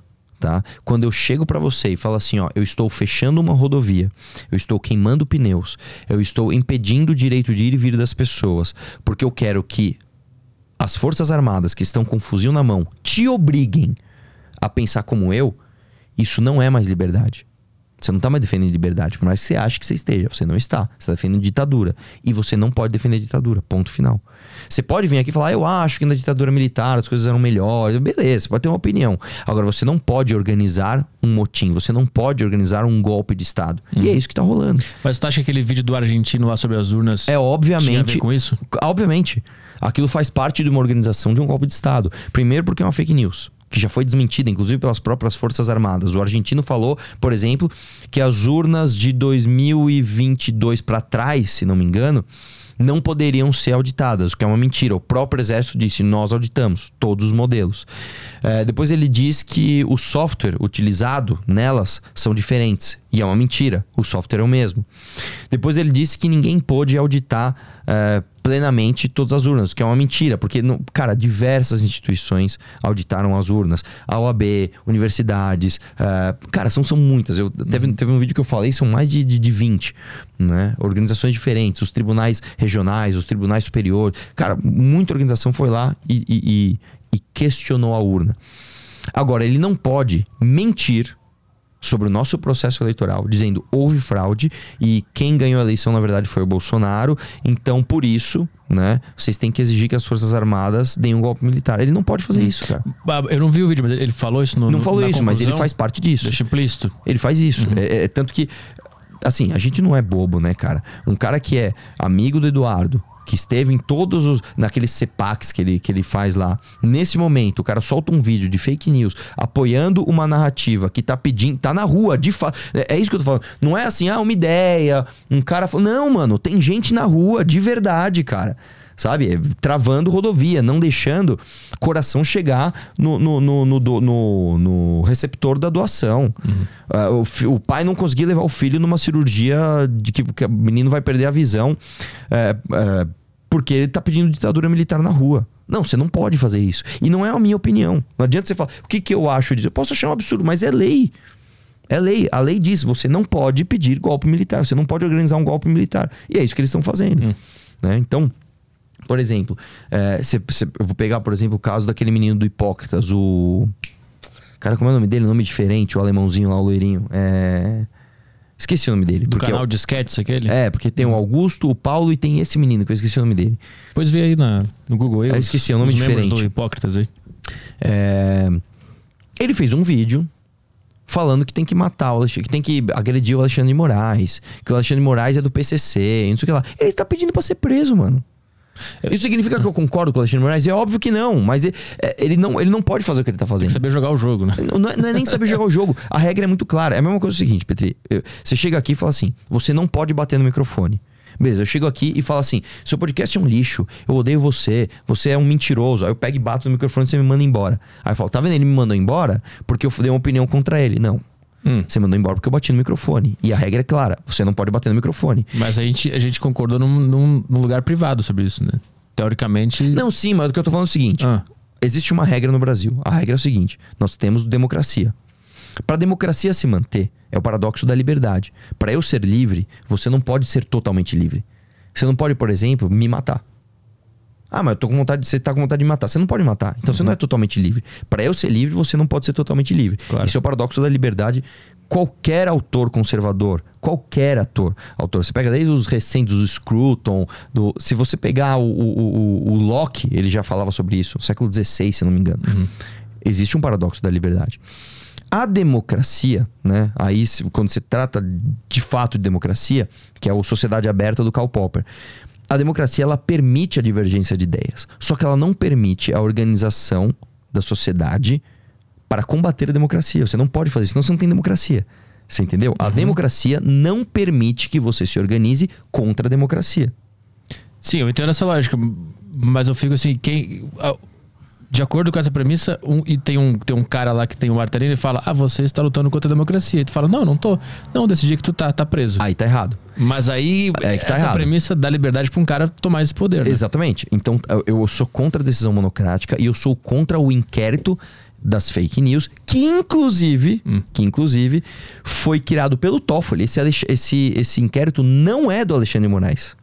Esse inquérito é do Toffoli. Ele colocou Alexandre de Moraes como relator. E eu não vejo o gado bater no, no, no Toffoli. Por quê? Porque houve acordão. Então o que eu tô te falando é. Eu sou contra esse inquérito. Inclusive o André Mendonça, que agora acho que ele é contra, mas primeiro ele tinha se manifestado a favor desse inquérito, ele foi indicado por STF. Então, ah, o, o, o conservador é contra, eles indicam um cara que é a favor para STF. Né? Enfim, eu sou contra como esse, esse inquérito está sendo feito. Porque esse inquérito, o julgador, ele é a parte, ele é o julgador e ele é o executor. Tá errado, isso não, isso não é tripartição de poder. Isso não eu ser contra isso não significa que eu sou a favor de golpe militar. Entendeu? É, é- é que nem assim, eu sou contra o Lula. Ah, então você é a favor do Bolsonaro? Não, eu sou contra o Bolsonaro. Então, ser contra o Lula não significa ser contra o Bolsonaro. Eu sou contra o que o STF está fazendo. Eu achei errado esse inquérito. Só que eu ser contra isso não significa que eu sou a favor do cara que tá na rua organizando o golpe militar falando que também é contra isso. Eu entendo que os dois estão errados. Hum. Mas ele, ele, ele pode falar que ele quer um golpe militar, mas não pode haver de fato um golpe militar. Exatamente. Então. Só que está havendo. Tá havendo Quando- o golpe militar? Tá havendo a tentativa. Quando você pega generais se manifestando a favor de uma, uma tal intervenção, como eu te falei, pessoas acampadas em frente a um, a um- a um quartel pedindo ditadura, pessoas travando rodovias pedindo ditadura, pessoas financiadas com empresários ligados ao governo, falando para parar a produção, para parar a sociedade de funcionar porque eles querem o golpe, há uma tentativa, é que eles não vão conseguir, mas há uma tentativa. Você entendeu? Então, assim, né, não é só. Não é como se eu tivesse sentado no sofá e falasse assim, porra, acho que ia ser até legal uma ditadura militar no Brasil. Isso é uma coisa. A outra é eu pegar um dinheiro do empresário, tá? Subsidiado pelo governo, que o Bolsonaro fez isso pra caramba. Perdão fiscal a rodo pra, pra localiza, né? Pô, O Avan lá financiando todas essas coisas. Pegar o dinheiro de imposto, pagar uma galera pra ficar na rua travando rodovia e tentar. Isso é diferente, cara. Isso é de fato uma tentativa de golpe militar. Sim. Né? Então, é, Mas sobre o cara do Hipócritas lá que a gente tava nesse ponto. O que, que, que tá acontecendo com ele ele? está de fato organizando isso. Tem um vídeo dele. Eu, eu achei que é Bismarck. é isso? Bismarck. É isso mesmo. Tem esses vídeos aí? Dá pra passar. Tem um, aí. cara, é, é- aqui no meu canal tem, mas você vai ter que procurar na minutagem onde eu coloquei. Mas tem um vídeo do Bismarck, ele- assim, é, é- é literal que eu vou falar, tá? Ele tá numa mesa com uma galera, falando, ó, nós estamos dando até o dia 10 de dezembro, que é sempre assim, né? O prazo passa e não, só mais um. Ele tinha dado até dia 10 de dezembro. Deixa eu até ver aqui. Era um sábado. Era dia 10 de dezembro. Falou, nós vamos dar até dia 10 de dezembro para as Forças Armadas fazerem o que a gente quer. Se eles não fizerem, nós vamos parar o país. Isso é, cara. Isso é, assim, literal. Não sou. Ah, eu acho que ele. fa-" Não, ele falou. Ele falou: ou eu vocês dão um golpe militar, ou eu vou impedir o direito do Arthur Petri de trabalhar. É, é literal, tá acontecendo, cara. Não é um vidinho que ele fez. Ele está agindo. Né? Então, é, é, é, de fato tá havendo. E tá errado. Não pode. Então é isso, cara. Uhum. Aí, o, o argentino lá, voltando pra aquele ponto que a gente tava falando, tu disse que ele, que ele mentiu naquele vídeo, né? Aí eu te perguntar, tu acha que ele mentiu ou ele realmente acredita naquilo e tá só errando? Ele mentiu. Porque não dá pra você acreditar num negócio que não existe, cara. Assim, até dá, né? Até dá. Mas não dá pra eu pegar e falar assim: o Arthur Petri está com a camiseta preta. Não dá. Então, o, o que ele falou ali é muito objetivo. As Forças Armadas não conseguem auditar urnas eh, de 2020 pra trás. Eu não lembro o o, ano exato. Aí sai um relatório das Forças Armadas falando: não, cara, nós auditamos todas. Não, mas eu não acredito. Né? A gente não é bobo, sabe? É, é, o cara pegar e falar assim: não, o software das urnas são diferentes. É, ele simplesmente inventou isso. Não existe software, é um software só para todas. Né? Então, assim, são mentiras muito objetivas. E eu não acho que esse cara acredita nisso, não. Eu não acho que esse cara acredita. Eu acho que ele é só um oportunista querendo ganhar alguma coisa em cima de gente que, infelizmente, deposita esperança em, em bolsonarismo. Mas aí, tu acha que é um crime falar isso?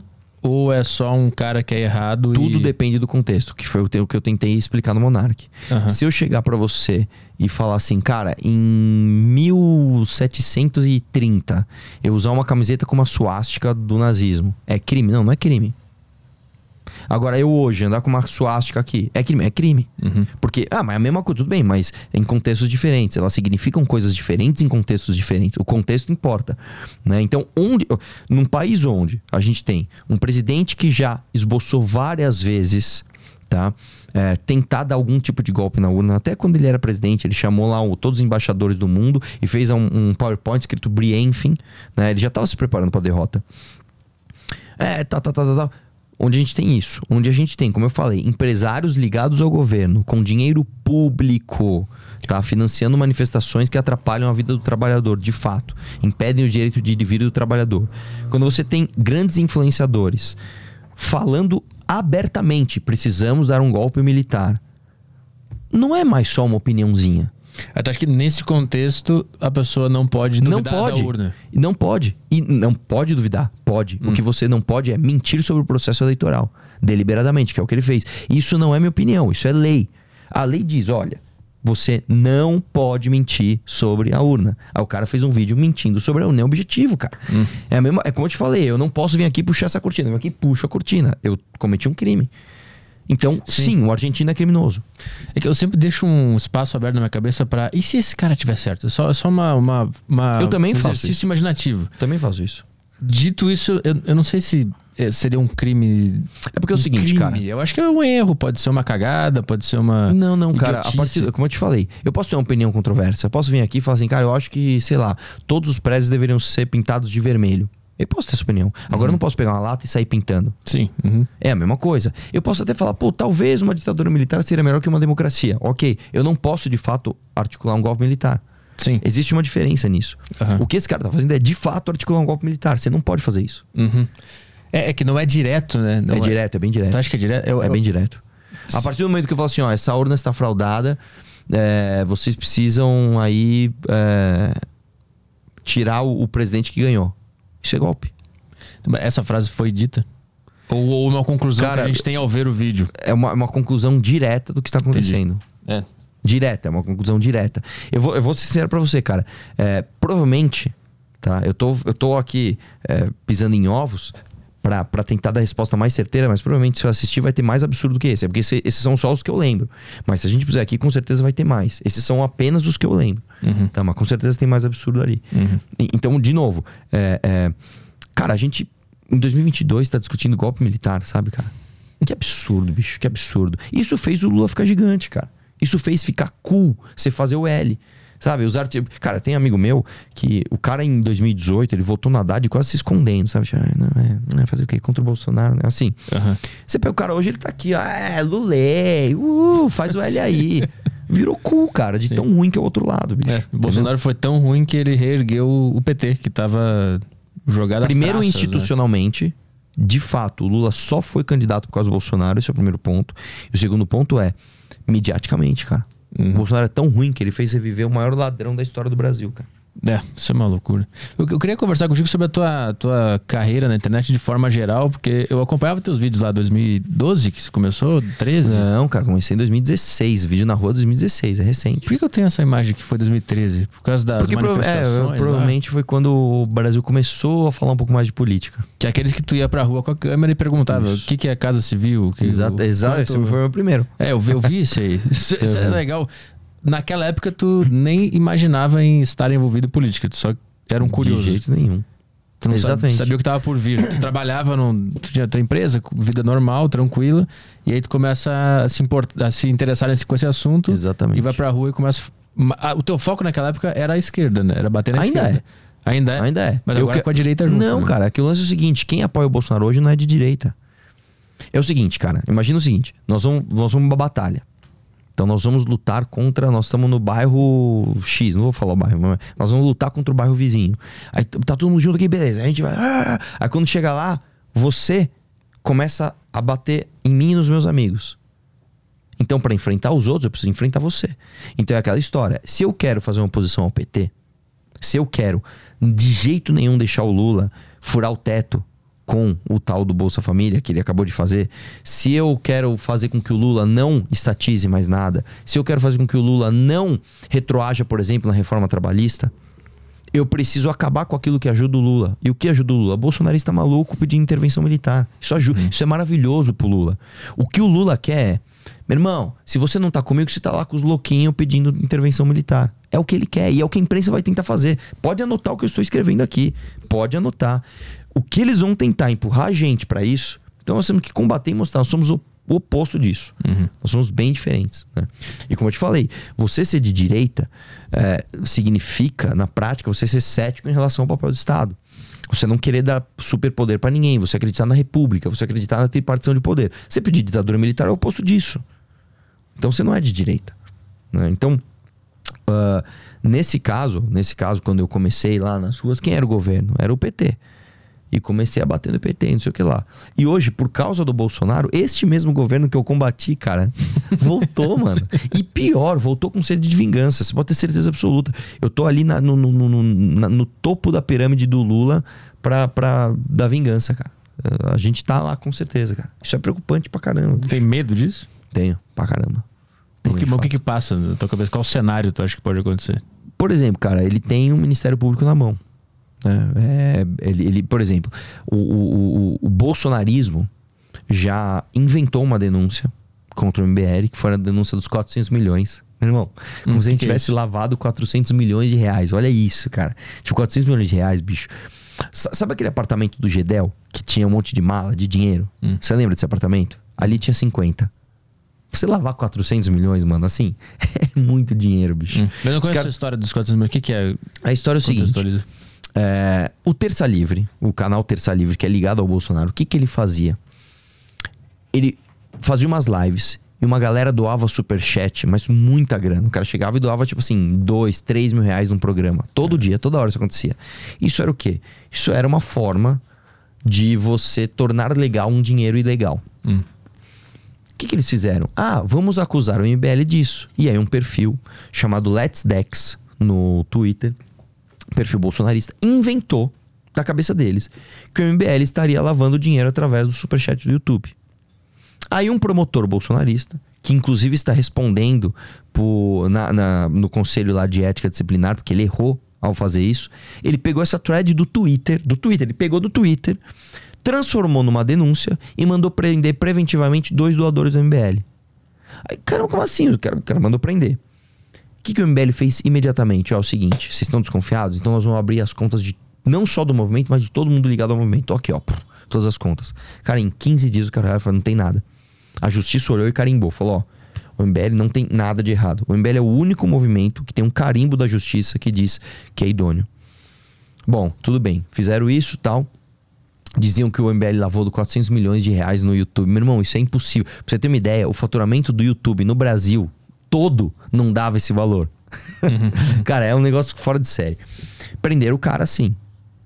Imagina o Lula com o Ministério Público inteiro na mão, com a Polícia Federal na mão. O que, que esse cara pode fazer? Não sei, bicho, uhum. mas pode fazer coisas. Uhum. Né? E é perigoso, cara. Nós estamos falando de um cara, o Lula ele é perigoso, cara. O Lula é um cara que ele, ele, ele, ele, ele simplesmente acha que a Venezuela, tudo bem, assim, o, o Maduro fazer o que faz.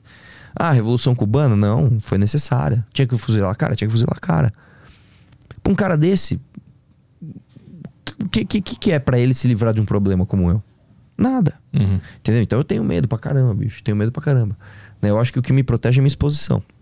Nesse caso. Aí voltando lá pros teus primeiros vídeos lá, uma das críticas que eu via na época bastante era que tu só botava os caras que falavam merda e fazer uma edição para deixar o cara com, com, com, o movimento com uma fama de, de só gente burra. Né? Isso de fato acontecia? Como é que tu é, é isso é mentira. argumenta esse? Isso é mentira porque é o seguinte: é, o meu, o meu, o meus, os meus vídeos eles não eram só de pelego. Eu não ia só pegar pelego. Tinha pelego, tinha pelego, mas tinha professor universitário lá também. Tinha líder sindical. Líder sindical não é pelego, irmão. Líder sindical ganha uma grana da, do meu imposto, inclusive. Hum. O cara tá lá. Tinha muito estudante muito estudante, estudante universitário também, tinha advogado. Uma, uma, das manifestações que eu. Manifestações não, uma das invasões que eu invadi foi uma escola. Né? Tinha uma escola invadida e eu invadi a invasão. Chegou lá, os caras, ah, peraí, vamos chamar um advogado para falar com você. Chamaram o advogado da, da, da, da invasão. E eu troquei uma ideia com o advogado lá e filmei. Tá no, tá no YouTube até hoje. Uhum. Fui em vários debates, cara. Fui em debate com o Josué, do MTST, líder de movimento, do Boulos. Fui em debate com o próprio Boulos. Fui em debate com. Cara, aqui é tanta gente de esquerda. Fui, fui, ser, fui ser sabatinado por jornalista esquerdista.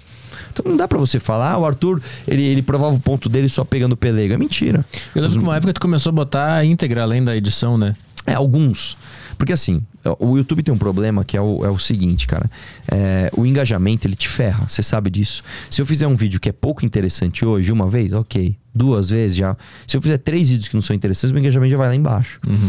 Então o que, que eu fazia? Eu pegava as melhores. Então, por exemplo, ó, a galera no comentário falava, mano, o cara de branco ali do minuto tal é legal pô, o cara de azul no minuto tal, então vocês querem íntegra? Eu postava algumas íntegras que eram boas, que aí tinha um debatão, assim, sabe? Tipo, uhum. ah, pá, pá, pá, sem corte, tá? E era legal, cara. Uhum. E, e, já fui convencido de, de coisas, né, de mudar de ideia, já convenci gente a mudar de ideia, uhum. já terminou de boa, tipo, ah, discordamos, beleza, demorou, valeu, foi legal, uhum. pá. Tem de tudo, cara. Então, quando, quando, é, quando, é que tu começou a sentir a, a, agressividade do meio da política? Porque no início, quando tu começa, tu é só um cara na rua fazendo perguntas e tal. Aí começa a viralizar aí tu começa a ser visado nas próximas Sim. manifestações que tu vai, né? Aí tu começa a apanhar, a ser perseguido. É, na verdade, desde a primeira já teve, né? Ah, é? Na primeira já teve. Na primeira. É, o primeiro vídeo meu, cara. Primeiro vídeo meu, totalmente anônimo, na Paulista, fiz lá um monte de pergunta tal. É, aí falei, ah, meu, será que eu me arrisco um pouquinho mais perto ali do sindicalista? Já teve violência ali, é que eu tava com a câmera desligada. Hum. É, já teve no meu segundo vídeo, meu segundo vídeo. Segundo vídeo, fiz o primeiro deu certo. Vamos pro segundo, vamos. Cheguei na manifestação, tomei um soco na cara. Cheguei, cara, você é daquele vídeo, bum, já tomei o primeiro. E isso tá filmado. cara. Isso tá filmado, tem na internet. Por causa do primeiro Por vídeo. Por causa do primeiro vídeo. O cara já chegou, ah, aquele maluco daquele vídeo lá, pum, já, já, já tomei o primeiro. Né? Então, assim, a violência política, ela houve desde sempre. O que aconteceu, na verdade, foi o contrário. Quando é. eu comecei a ficar mais reconhecido, ficou mais difícil de fazer os vídeos, porque menos pessoas me respondiam. Hoje é impossível. Se eu for num. É impossível. Né? Mas eu passei a ser mais conhecido da polícia. Hum. Então eu corria pra polícia, a polícia já sabia o que estava acontecendo. Uhum. Porque no começo, cara, eu corria pra polícia, era um cara de camiseta vermelha correndo na direção do policial, mano. Já tomei. Então, um, um, cara que acabou de me mandar mensagem que ele tomou uma bica de um policial uma vez. E ele tava errado, o policial tava certo. Os caras estavam jogando o gás lacrimogêneo, tava uma bagunça, a gente saiu correndo, porque a gente tava apanhando. A gente saiu correndo e a gente queria passar para trás do cordão da polícia. Esse meu amigo nem avisou, ele só tentou passar. Meu, na, o que ele viu, bum, já caiu no chão. Porra! Eu falei, porra. Ele foi pra ele, Koga, né? Eu falei, Koga, porra, você não avisa o cara? Eu falei, meu, eu tô aqui, eu tô apanhando também. Pá, pá, pá, pá, pá. Aí, ah, então vai ali, vai ali. Aí me empurraram pra lá. Esse ódio é, é, político e pela tua pessoa não te incomoda? Porque às vezes eu vejo no Twitter um GIF teu apanhando e os caras, pô, que dia prazeroso, o Arthur Duval apanhou. Isso não te pega em nenhum cara, ponto? Pessoalmente não. Pessoalmente não, porque eu não ligo de incomodar os outros. Realmente não ligo. Mas eu fico triste por isso representar uma parte muito grande do Brasil que relativiza a violência. Né? Então a gente teve, eu vou dar um exemplo aqui. O Pedro Arthur, um menino do MBL de 15 anos, ele foi questionar o Boulos na Paulista, foi agredido, cara. E a galera lá, não, é isso aí, tem que agredir mesmo. Você fala, porra, bicho. E o Boulos foi o deputado mais votado de São Paulo. Então eu fico triste não por mim. Porque, meu, beleza, isso aí, pô, tô acostumado e não tô nem aí. O problema é você saber que tem muita gente que faz isso, cara. Hum. A hipocrisia que incomoda. Hum. É, você quer ver um exemplo? Acabou de acontecer, cara. Acabou de acontecer. Um cara, um homem, tá? Barbado, meteu um vestido e tentou entrar no banheiro feminino. Em Brasília, uma... né? Em Brasília. Ah. A menina pegou e falou: Cara, você é um cara, bicho. Sim, mano. Você é um cara. Você é um cara. Você é um homem. Aí o cara foi lá e agrediu a menina. Vê se saiu aí na imprensa. Vê se você vai ver a Vera Magalhães falando, ah, a democracia está em perigo. É, eu vi, eu vi a notícia sendo assim, a estudante trans é proibida de entrar no banheiro. Foi assim que eu vi as notícias. É, mas, mas não é uma estudante trans, tá ligado? É um homem com vestido e que agrediu uma mulher. Imagina se fosse o contrário. Imagina se eu me ponho um vestido e, e, e sei lá, xinga uma mulher. Meu Deus, cara. Aí, uai, acontece. Aí é Jornal Nacional, aí é. Uhum. Entendeu? Então, é, eu fico triste não por mim, mas por entender que é, as coisas são tratadas pela imprensa e até pelas pessoas de forma diferente. A mesma Uhum. coisa é tratada de forma diferente dependendo de quem fez. Mas assim, esse desapego à, à, à própria imagem, digamos assim, tu teve que adquirir com a experiência de estar nesse meio ou lá no início tu já era assim? Cara, aí eu vou te falar uma parada, cara, que é até meio psicológica. Eu sempre fui assim. Sempre fui. Eu sempre fui o cara do, do- da tolerância. A- Ainda que muita gente fala, ah, você é todo brigão. Eu sei, eu sou todo brigão, eu, beleza. Mas eu, eu, eu sempre fui um cara tolerante, até com coisas, até em aspectos que me deixavam meio, entre aspas, trouxa. Sempre fui. Minha vida inteira foi assim. Se eu tinha um amigo, um amigo dava uma mancada, ah, deixa quieto. Ah, Aconteceu, pô, briga, puta, quando eu via que ia dar briga de fato, ah, não, pô, vamos deixar quieto. Eu sempre fui assim, cara. Então, eu acho que isso é, é- é um traço de personalidade. Com o tempo, você aprende a ser mais sangue frio, tá? Nem todos, né? Tem gente que nem até hoje não aprendeu, mas com o tempo você aprende a ser mais sangue frio com isso especificamente. Mas pra mim, pessoalmente, nunca foi uma dificuldade. Hum. Sempre, sempre foi de boa pra mim isso. É, ser odiado por tanta gente não tira teu sono. Não. Agora, tem outras coisas que me tiram o sono e que não tiram o sono de pessoas comuns. Como, por exemplo, é, eu, eu- assim, eu tô falando de coisas literais. Eu já perdi o sono porque eu não consegui cancelar um plano da net, por exemplo. isso, é um, isso é um ódio que me consome. Eu, eu não, não- tô brincando, cara. Tipo, de- de- porque aí isso me leva a refletir. Por que, que isso tá acontecendo? Isso tá acontecendo porque a gente vive num país em que tem uma Anatel que regula e esses desgraçados ganham rios de dinheiro e tratam o consumidor igual lixo e a gente não tem o que fazer. É, Isso, isso me tira o sono. Isso, assim, me acaba com o dia. Tipo, eu não, eu- tanto que eu não ligo em 0800. Isso, eu, eu, não, eu, não, eu não tenho maturidade para ganhar o 0800. Né? Isso é o tipo de coisa que me, me- Por exemplo, uma coisa que me tira o sono, bicho. Isso, isso me deixa, assim, pistola. Eu tinha um posto de gasolina e o- os caras recapearam a rua inteira. Pô, ficou bonito caramba, ficou maravilhoso. Deu tipo uma semana, tava tudo novinho. Os caras quebraram pra consertar um cano d'água. Eu falei, mano, vocês estão de brincadeira, bicho? Vocês estão tirando com a minha cara, seus filhos da puta, caralho. Vocês acabaram de gastar dinheiro pra caralho pra recapear essa merda inteira. Vocês vão abrir de novo. Isso é o tipo de coisa que me deixa louco. Quer ver outra coisa? É. Cara, se eu começar a te contar as histórias das minhas empresas aqui, a gente vai ficar três dias aqui. Vou te contar uma história aqui uma vez. Abri um estacionamento. Aí, porra, investi pra caramba em publicidade e tal pro carnaval, que era estacionamento de aeroporto, que o cara deixa o carro e a van te leva. Aí, beleza, pô, eu preparando pro carnaval, deixando tudo bonito, tudo maravilhoso. Aí vem um caminhão, do nada, um caminhão, e começa a montar uma estrutura metálica na porta do meu estacionamento. Aí eu, opa, tudo bem. Chefe, que, que é isso aqui que você tá montando? Ah, nós estamos montando uma arquibancada. Uma arquibancada? Por quê? É porque a prefeitura decidiu que nessa rua aqui a gente vai fazer um desfile de carnaval, inclusive vai ter uma palestra. E aí era, não era do Lula, era de alguém grande do PT que eu não lembro quem era, de tal cara do PT, o prefeito era do PT na época. Você tá de brincadeira, né? Vocês não me avisaram, vocês não avisaram nenhuma empresa aqui, vocês vão fechar a rua. O meu faturamento vem desta, desta porta. O carro, se o carro não entrar fisicamente aqui, eu não ganho dinheiro. E vocês vão fechar a porra da rua. Mano, eu juro pra você, bicho. Eu juro pra você. Pra eu não pegar o meu carro e destruir aquela merda, eu tive que. Cara, eu tive que fazer terapia. Eu não tô brincando. Eu entrei na terapia nesse ano. Eu falei, preciso fazer terapia, porque eu tô, eu tô, tô perdendo Eu controle. odeio aqui. muito estado. Eu vou matar alguém. Eu vou matar alguém. Mas como é que resolveu essa situação? Como que resolveu? Não resolveu. É. Eu me fudi esse ano, aí eu fiz um abaixo assinado com todos os clientes. Fiquei um ano recolhendo assinatura. Cara, fiz um calhamaço assim. Aí quando chegou em janeiro do outro ano, eu já cheguei na prefeitura e falei: Meu, é o seguinte, eu tenho aqui não sei quantas mil assinaturas pra não fazer o carnaval lá. E aí? Aí não fizeram. Aí eu falei, ó, se fizer, eu vou fazer escândalo, eu vou filmar. Eu nem tinha canal, isso aí eu tô falando, sei lá, 2012. Aham. Eu vou, vou- meu, vocês vão arrumar briga com um cara que vocês não têm noção, mano. Não é bom isso pro prefeito, não é bom pra nenhum vereador. Vamos mudar a rua? É, vamos mudar a rua. Vamos mudar. E aí isso era terapia. Aí eu- então, aí eu falei, nossa, que sensação boa, preciso fazer mais disso. É, mas tem a ver, cara. Puta, tem, puta, tem muita história, bicho. Se eu te contar essas histórias de, de, de empresa aqui, cara, isso sim, cara, eu tive que ter preparo emocional, porque você empreender no Brasil, bicho, é foda. É, uma, é cada injustiça, é uma atrás da outra, bicho. Nossa. é- Foi, foi, as, as tuas experiências empreendendo que, que te deu essa noção de como funciona o governo, o Estado, essas sim. coisas. Eu sou um liberal da prática, eu não sou um liberal dos livros.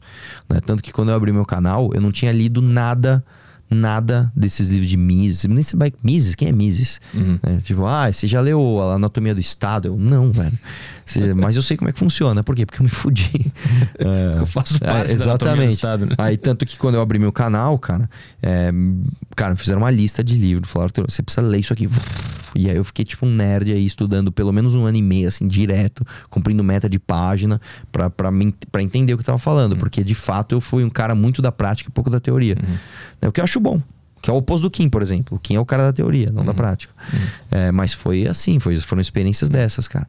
De me ferrar, de, de, porra, de tomar multa, de puta, cara. Assim, cara, é, as pessoas falam, cara, você não tem. Você não... Vou dar um exemplo pra você uma vez que aconteceu. Eu tinha um posto de gasolina, aí eu tinha acabado de adesivar padrão Ipiranga. A Ipiranga tinha um serviço que você pagava, era caro, né? Porque é tipo como se fosse, sei lá, o dinheiro de hoje, uns 5 mil reais. Os caras vinham e, adesivavam o teu, o teu posto com todos os adesivos que precisavam. Então, ah, precisa ter um adesivo de proibido fumar com, com padrão tal, ele punha onde tinha que pôr. Era um serviço pra você ficar adequado. Eu tinha acabado de adesivar o posto. Tipo assim, fazia, sei lá, 10 dias. Aí eu tinha pagado o boleto, assim, sabe, com aquela dor no coração. Ah, pagar 3 mil reais por causa de um adesivo, né? Ou sei lá quanto. Paguei. Aí chegou um fiscal da NP lá. Lembra até o nome do desgraçado, mano. Nossa, que ódio, mano. Fico, fico salivando de raiva só de lembrar. Aí o cara chegou, não achou nada errado, que fazer tudo certo. O cara, vou, vou ter que te aplicar aqui uma autuação de 15 mil reais. Por quê? A letra do adesivo, e era justamente esse, do proibido fumar tá muito pequena. Aí eu liguei na Ipiranga. Ipiranga, tudo bem? O Arthur e tal. Eu acabei de adesivar com vocês. E eu, o fiscal tá falando que a letra tá muito pequena. Aí, qual é o nome do fiscal? Aí eu falei o nome do cara. Eu Falei, Ih. Deixa eu te falar, Arthur, é o seguinte, cara. A Ipiranga tem, sei lá, 30 mil postos no Brasil inteiro. Todos os adesivos são iguais. Você pode pegar o teu carro em qualquer posto do Brasil, você vai ver que todos os adesivos são iguais. Você vai pegar a lei da, da MP, você vai ver que a lei é, é- tá totalmente dentro da lei. Esse cara quer bola. Ele quer dinheiro. Aí eu falei, mas o que, que vocês aconselham a fazer? Aconselho a pagar. Puta. Por quê? Porque é o seguinte, mano. Você tá certo. Se ele te der a multa, você pode até recorrer. E você tem razão. E você vai ganhar. E aí ele vai aí no teu posto uma vez por mês. E vai arrumar alguma coisinha pra fazer. Hum, entendi. Eu falei, ah é? Então Uhum. vai se fuder todo mundo. Não vou pagar essa merda. E não paguei. E aconteceu Aí, coisa? aí eu tomei a multa e aí eu paguei a multa. Puta, que Eu paguei 15 pau de multa. Mas o cara Porque- ganha uma comissão pela multa? não o sei. fiscal? Não, sei- não, acho que não, mas ele, ele, ele fala assim: ó, você pode pagar 15 mil ou sei lá. gente- É que ele- ele- eles não falam diretamente, né? O cara não chega e fala Ah, diretamente. aham. O cara fala assim: ah, cara, é, é, infelizmente, né? Não sei se talvez tenha alguma coisa que a gente pode, a gente pode fazer, não sei, mas Entendi. assim, entendeu? Ah. Fala desse jeitinho. Aí eu falei: não vou pagar. Dá a multa aí, então. Deu a multa e eu paguei os 15 pau. Porque me falaram: não recorre. Se você recorrer é pior. Você vai ganhar. Só que aí, meu irmão, você pode ter certeza que o cara vai vir aí toda semana. Porque por baixo dos panos vai rolar uma, Exatamente. uma Aí eu paguei parada. a porra da multa. Isso é uma coisa que me tira o sono. Hum. Isso me tirou o sono. Esse fato, de fato, me tirou o sono. Hum. cara. De verdade. De eu não conseguir dormir. De eu, de eu, de eu ficar suando. E eu falar, cara. Porque é uma, uma sensação horrível, cara, de impotência, de, de ódio, de. Isso me deixa louco, cara. Isso eu, me deixa eu louco. sinto isso quando eu pago a DARF. Puta, dá um. Mano, F- quando, ó, quando eu descobri o que era o FGTS, porque até então eu pagava. Uhum. Pagava, pagava, pagava. Eu tinha lá meus 16, 17 anos, tava começando a aprender. O pai tem uma empresa com quatro funcionários, empresa pequena e tal. E aí eu lembro da discussão que me levou a entender o que era o FGTS. O cara chegou pra mim e falou: Meu, fala pro teu pai de me mandar embora. Aí, pai, manda ele embora. Não, você não tem que pagar a multa do FGTS. O que é FGTS? Ah, é um dinheiro assim, mas você depositou? Depositei. Mas ele não pode tirar, o dinheiro é dele. E aí eu falei, "Mano, deixa eu ver quanto rende, né? Porque se, se o governo tá ti- tirando teu dinheiro e falando que você não pode mexer, ele vai te devolver um bom rendimento. Uhum. Cara, naquele ano, a inflação bateu tipo assim, 9% ao ano. O rendimento do FGTS era 3% ao ano. Eu falei, você tá de brincadeira. É- é- não é possível que o cara tá tendo um rendimento de um terço do que a inflação e ele tá achando que isso é bom. Não é, não é possível. Isso, isso é uma filha da putagem tão grande. Isso, é- isso é um absurdo tão grande, cara. Se você parar pra pensar, isso é um absurdo tão grande, cara, que é, é- é o governo te roubando mesmo, cara. Institucionalmente te roubando. Não é possível que ninguém fala disso, cara. Isso aí foi se acumulando, foi se acumulando. Aí quando eu fui na, na manifestação tomar uns tapas, não deu nada, cara. Porque tomar, o que é tomar uns tapas se eu tô pondo vídeo e a galera falando, é verdade, o FGTS é um absurdo, porra, Aham. animal. Entendeu? Então, é, é uma sensação diferente, né, cara? Sensação E diferente. na tua experiência política, tu conseguiu resolver algum desses pontos que te incomodavam? Vários. Por exemplo, eu fui o primeiro parlamentar na história do Brasil que conseguiu barrar o aumento do salário dos fiscais de renda. Isso nunca tinha acontecido na história.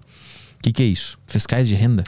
O Estado de São Paulo tem os fiscais, que são os fiscais. Isso é basicamente o fiscal da Receita. O cara que vai lá e vê se tá pagando imposto direitinho, deixa eu ver como é que tá pagando. É, alguns desses caras pagaram doação, né? Pra alguns deputados. Isso é normal. O cara paga. Logo que o deputado se elege, qual é a primeira pauta? Aumenta o salário desses caras, entendeu? Por quê? Porque tá longe da eleição, ninguém vai lembrar. E o cara doou pra mim, eu defendo a pauta dele. Eu peguei e fiz um discurso. Citei os nomes e quem doou e quem recebeu. Foi o discurso mais visto da história da Assembleia. E aí não passou. Aí não passou o projeto. Pela primeira vez na história isso aconteceu, cara. Isso é muito bom. Então, são pequenas vitórias. Por exemplo, você fala assim: ah, se ser odiado não te incomoda, eu vou te contar uma, bicho. Uma vez a Assembleia resolveu dar um auxílio Peru. Custou 10 milhões de reais. Eles deram um auxílio Peru para os funcionários. Em média, um assessor da, da Assembleia, um funcionário da Assembleia, ganha 8.500 reais por mês. Eles ganharam, tipo, sei lá, 4 pau. Tó, auxílio, pau. 4 Com pão peru. Quatro pau. Isso não é, não é, eu tô falando de modo literal. Tó, tá na conta, pum. Eu falei assim, peraí, isso aqui não é constitucional. Entrei com uma ação. Eu barrei isso daí. O dinheiro caiu na conta de todos os assessores, todos os funcionários da Assembleia, todos, caiu, pum. E depois foi devolvido. Você Caralho. imagina você ir trabalhar no dia seguinte. Seja bom dia, pessoal. Como é que foi o Natal? Como é que foi o Natal? Cara, Os caras vão falar: ah, se, se eu me incomodasse em ser odiado, não dava pra fazer isso, cara. Caralho. Quer ver outra coisa? Ah. Os deputados colocaram um projeto que aumentava o o- a verba do gabinete em 4 mil reais para eles alugarem carros melhores. Passou, o projeto passou. Aí eu peguei e fiz um escândalo, cara. Bati na mesa. Ah, falei palavrão. Falei que... E nesse dia eu falei: eu sei que eu vou sair daqui caçado. Eu falei isso. Vocês vão me caçar por causa disso que eu quero que se foda e pá, pá, pá, pá. Liguei pra minha equipe e falei: viraliza isso urgente. Viralizou. O projeto passou, eles não puseram em prática. Hum. O que, que era? Dinheiro pra alugar, Pra alugar carro? Como assim? É isso aí, brother. Você sai aí e pergunta pro cara quem você outro cara nem lembra. Não, aumenta aí o carro, pô. É isso aí, cara. O Brasil é isso, é isso. Ess- Essas pequenas brigas que tu foi comprando, tu acha que é, chegou no ponto lá da, da polêmica da Ucrânia? Com De- certeza. de- foi uma, foi uma puta certeza. brecha pra esses caras Foi, pegar. com certeza. Eu fui caçado por isso. Cara, não sei se você acompanhou. Um deputado, na mesma Assembleia, na mesma legislatura, com o mesmo Conselho de Ética, ele literalmente passou as mãos nos seios de outra deputada no plenário. É, eu lembro disso. Uhum. O que aconteceu com ele? Não sei o que, que rolou. Foi suspenso. Por um mês, por três, sei lá quantos meses e voltou. Não foi caçado. Eu falei besteira no áudio e fui caçado. Uhum. Foi porque, pelo que eu fiz? É claro que não. Foi uma é porque, janela. por quem eu sou, é óbvio. Eu não podia ter feito isso. Eu tava com um alvo gigante nas minhas costas. Eu não podia ter dado esse vacilo. Aham. Mas não foi pelo que eu fiz. Foi pelo por quem eu sou e por Uhum. tudo aquilo que eu combati. É, isso eu tenho plena consciência. Consciência absoluta. Essa polêmica não, não, não mexeu contigo psicologicamente? Mexeu, opa, mexeu, bicho. Essa aí mexeu. Ó, imagina você ter o teu nome três vezes por dia na Globo durante 15 dias. Uhum. Você chega na casa da tua avó, tá lá a Globo falando de você. Você vai na padaria comer um lanche, tá lá a Jovem Pan falando de você. Você vai, sei lá, comprar televisão, tá todas as televisões na CNN. Aconteceu isso, cara, de fato. Tu foi comprar uma Eu televisão. fui comprar um pendrive, mano. Passei na parte de eletrônicos de um show de um supermercado, mano. Tá, tá todas as TVs assim na CNN passando meu rosto. Falei, caralho. Ainda bem tava de máscara, né? Não tava de máscara nessa época? Não, não tava. Acho que já tava sem. Eu nem lembro. Mas, meu, porra, bicho, foi foda. Foi foda, foi foda, bichorra. Mas essa... polêmica não te fez ter vontade de largar essa vida de política? Não, não, não. Não. É, não, porque a minha motivação política, ela é pela transformação. Eu vou te falar, o que me faz às vezes desanimar de falar assim, é que eu sou, assim, modéstia à parte, sou resiliente pra caramba, mano. Mas o que às vezes me faz chegar em casa e falar, puta, cara, por que, que eu não vou viver minha vida, né? Por que, que eu não vou, sei lá, viajar, fazer minhas coisas? É, é quando a gente vê, por exemplo, na eleição, uma Carla Zambelli ter a votação que ela teve. Sei lá, dois dias depois ela sacar a arma pra um cara na rua. Aí você fala, o Brasil tá fudido mesmo. O Brasil tá fudido. Como é que pode um, um, sei lá, um, um Renan Calheiros se reeleger? Como é que pode um. Sei lá, vai falando aí os nomes dos caras. Como é que pode Tiririca, mano? Como é que pode o Romário ser senador? Romário é senador, mano. Mas ele não manda bem? Mas, mano, o Romário tava com a Dilma. Aí a Dilma foi, foi sofrer impeachment, ele tava com o Temer. Aí ganhou o Bolsonaro, agora ele tá com o Bolsonaro. E aí ganhou o Lula, você pode ter certeza que ele vai estar com o governo. Que convicção esse cara tem? O cara que votou no Romário, votou por causa da pauta política dele? É 94, né? Lógico. Votou porque ele fez gol na Copa. que porra de país é esse, bicho? Então é isso que eu tô falando. Eu acho que a transformação ela é lenta e ela é de baixo para cima. Enquanto a gente não mudar o papel, o, o, a cabeça do eleitor, lá em cima não vai mudar. É, o que eu falo, ah, tem que matar esses políticos. Beleza, vamos, escolhe um cara que você não gosta aí. Vou pegar o Renan Calheiros, que eu acabei de falar. Vamos matar o Renan Calheiros. Beleza, o que acontece depois? Surge outro, mano. Enquanto tiver gente votando nesse tipo de cara, vai ter alguém para suprir essa demanda. Então você tem que, que, que ir embaixo. Você tem que falar com a galera, você tem que mudar a cabeça da galera. E é difícil. Eu acho que tá acontecendo, tá? Vou dar um exemplo. Eu soltei um vídeo ontem, né? De um, de um assunto estritamente político. No dia 19 de dezembro de um ano difícil, que foi 2022, teve mais de 100 mil visualizações, cara. Tipo assim, a galera tá falando de política até esse horário. Né? Eu, tô, eu tô falando do Clube MBL, por exemplo. O Clube MBL, que é um negócio estritamente político, o cara paga para ajudar, é um real por dia. O cara paga mais para ajudar do que para ele ter o conteúdo. Porque o conteúdo é maravilhoso, cara. É, um, é, é conteúdo de bastidor, é são umas paradas assim que você não encontra em lugar nenhum. Você faz tudo isso, aí vamos lançar isso aqui, vamos ver o que dá. Porra, dá bom. Sei lá quantos tem aqui, mais de, acho que mais de mil clubes já vendidos. Caralho, mano, a galera tá afim de fazer, mano. Tem demanda. Quando eu vejo ali, é, em 2022, você teve ali 37 milhões, acho que foi isso, 37 milhões de nulos e abstenções. Mano, é muita gente, bicho. Dá para fazer algo novo. Então eu tô nessa, bicho, que me, que me pilha, que me pilha. Uhum. E ao longo da estrada, a gente vai aproveitando essa, essa influência que a gente tem pra fazer umas coisas divertidas, né? Tipo, por exemplo, eu tô com um presente aqui pra te dar, inclusive. o que que é? Eu, eu, a, presentes que a, que a vida nos dá. É. Eu, ao longo dessa jornada política, eu conheci um cara chamado Rodrigo Paulossi, sabe quem é? Ah, de... Da Bad Vibe Memes. Bad Vibe Memes. É, uma página de meme muito engraçado. O cara é, mano, o cara, é só, ele é só é o cara mais legal do mundo. É o cara ah. mais legal do mundo. Ah. E aí o cara teve uma ideia. Ele falou: eu quero abrir uma fábrica de brinquedos politicamente incorretos. Eu falei, mano, o mundo precisa disso. São várias ideias. Barba de olho roxo. Ah, é tipo isso, é tipo isso, é tipo isso. O mundo precisa disso. É tipo isso. É tipo isso. O mundo precisa dessas zoeiras. O mundo precisa de, de, de gente que bata de frente com o politicamente correto. Ele falou, cara, mas pra dar certo eu vou testar com uma coisa que é mais simples.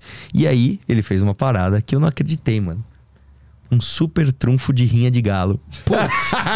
Abre aí, Putz. faz o um unboxing aí. Faz o um unboxing aí, ó. super trunfo de rinha de galo, mano. O cara fez, bicho. Só o mais forte vencerá. É. Inclusive, pra comprar, tô ajudando ele, é galocombate.com.br. Caralho, vamos comprar uns charutos e jogar um super trunfo de rinha de galo. É, mano, você vai ver, cara. É um bagulho muito louco. Faz Esse um, é o primeiro um unboxing aí, aqui. cara. Esse é o primeiro dele, o projeto? Esse é o primeiro. E tá dando certo pra caramba, cara. Ele já tá mandando fazer o segundo lote. É... Bom, deixa eu ver se tem alguma mensagem de advogado. Não. Aparentemente tá tudo Quer que certo. delete alguma parte? o pessoal tá mandando pergunta aí? Opa, o Telegram tá cheio de perguntas. Tá, deixa bastante só... coisa já. Cara, deixa eu só. Deixa eu só. Deixa eu ir no banheiro um minutinho. Vai, lá, Vai falando vou dos galos que você achar aí. O, o super trufo de rinha de galo. Galo combate, dá pra ver aqui? Uhum. Galo combate, vamos ver aqui. Ó, as cartinhas aqui. Ó, tá aqui. Vamos ver. Regras do jogo, não tem regra, é ilegal isso aqui. Galo soviético, tem o peso, tudo aqui, ó, altura, tamanho da crista, cacarejo, tem os decibéis do cacarejo. Força da esporada. Não, isso aí já vai ter que rolar no Saco Cheio Games ano que é. vem, isso aí. Galo zumbi. Galo saia jeans. Hum. Galo Zap, o cara tá aqui no, no WhatsApp. Uh, galuva de servente. Tô com a camisa do Vasco aqui, ó. Então tem um monte de, de aves raras. Devia ter os pertrunfos das aves raras do Esmadioto lá. Como é que é o. Papacu da cabeça roxa. Conhece esse? Galo corno. Esse aqui é brabo. Hein? Tem o Galinóia. É fumando crack, eu acho. Tem aqui o Dois Galos numa Moto. Nossa. Galinheiro do Zodíaco. Nossa, caralho. Galo da Macumba. Putz, isso aqui vai ser cancelado. Ó, É, Mas o- cancelado. tudo vai ser cancelado aí, bicho. Ah, galo índio gigante, galo ninja, galo miliciano. Ó, com a bandeira do Brasil. Brincadeira. tá aqui ele. É, galo patriota, ó. Depois do miliciano. Isso aqui é um easter egg do jogo. Easter egg. Galo caveira, galo carga pesada, galo comedor de casada. Até agora é o mais forte. É. Não, o tamanho dele aqui, ó. Tem tamanho de crista, Caralho, gigante. cacarejo. Ele tem uns bagos embaixo da, do queixo aqui, são dois bagos gigantescos. Galo calvo, galo agiota, galo branco de olhos azuis, galo caminhoneiro. Ga- Domin- Domingão do galão. Qual o Faustão aqui? ó? Um relógio? Tem um Muito relógio? bom, né? Tem o relógio do caralho. Gostou, cara? Porra, muito interessante, cara. Galo Jedi. Peak Blinder, exibicionista. Porra, maneiro. Que saudade do Super Trunfo, hein? Pois é, cara. Agora você vai matar saudade com rinha de galo. Muito bom. É, a ideia, aqui. a ideia, cara, e eu vou te falar, essa é uma das ideias mais leves que ele teve. É. Tem alguma que tu pode falar? É, eu não posso, cara, não posso porque assim, ele tá patenteando e tá e vamos lançar. Vamos lançar. Porra, eu falei pra ele, bom. cara, se você lançar, eu ajudo a divulgar. Porque, cara, é muito bom, assim, é, sabe, são piadas que vão incomodar a galera. E essa é a intenção. Então é isso, bicho. Do caralho. Quem, quem quiser, galocombate.com.br. E Boa. é isso, mano. Vamos Pô, fazer Obrigado, cara. perguntas aí da, da galera? Manda brasa, manda pergunta de tudo. Pegar o fonezinho ali, Ah, desculpa, cara. que aí o pessoal vai mandar, vai mandar áudio aí. Oi, cara. Vamos lá. E vamos- de áudio eu entendo, hein? Manda lá. Eu vou começar do final aqui, de baixo pra cima, porque às vezes tem muita coisa que já foi respondida. Então eu vou, vou do último pro primeiro. Áudio do Alan. Boa. Boa tarde, Arthur, Arthur e Caião. É, o Sérgio Moro desistiu de concorrer à presidência logo após os escândalos dos áudios do Arthur. Pra mim, pelo menos na época, não ficou difícil de relacionar essas duas coisas, né? Já que o Arthur era o candidato dele para São Paulo. Eu entendi que ele, o Sérgio Moro, não queria estar relacionado a esse tipo de polêmica. Em outras situações, eu já vi o Arthur falar sobre a traição do Moro e como ele é um cara que não tem palavra, o que eu sinceramente até acredito, já que ele se esbaldou de fundão eleitoral para se eleger aqui no Paraná. É, a minha dúvida é, com tudo isso que aconteceu e num balanço pessoal, Arthur, qual peso você acha que você teve para toda essa brochada que aconteceu na terceira via? Muito obrigado. Excelente pergunta, cara. Na verdade é o seguinte, não tem nada a ver uma coisa com a outra, mesmo porque quando eu desci do avião e eu vi que tinha estourado uma... ah, Na verdade eu sabia que estourar bomba. Eu tô... Ó, Arthur, vazou um áudio assim, assim, assado, entrei no avião. 16 horas, mano, no avião. Imagina, imagina como foi. Caralho, conseguiu dormir? Imagina. Tentando pegar um Wi-Fi no Nossa, céu. cara, foi horrível. Ah, beleza, quando eu desci, cara, toda a imprensa, eu fui homem pra caramba. Falei, chama a imprensa inteira, eu falo com todo mundo. Seguinte, o áudio é meu, a culpa minha e é isso aí. Imediatamente, estou desistindo aqui da candidatura ao governo, não quero, não quero prejudicar ninguém. E, e comecei e elogiei todo mundo da terceira via. Mesmo o Sérgio Moro tendo sido um puta de um. De um, de um né? Enfim. Ele falou que meu áudio era criminoso. Que, que crime você viu ali? Né? Que, enfim, sem nem falar comigo. Mas o que aconteceu depois? E isso é uma parte que você tem que saber. O Sérgio Moro, cara, na última semana de filiação, na última semana, tipo assim, você tem até é, sexta-feira pra se filiar. Ele filiou um monte de gente no Podemos. Ele filiou o Daniel José, ele filiou o Rene, ele filiou a Adelaide, cara.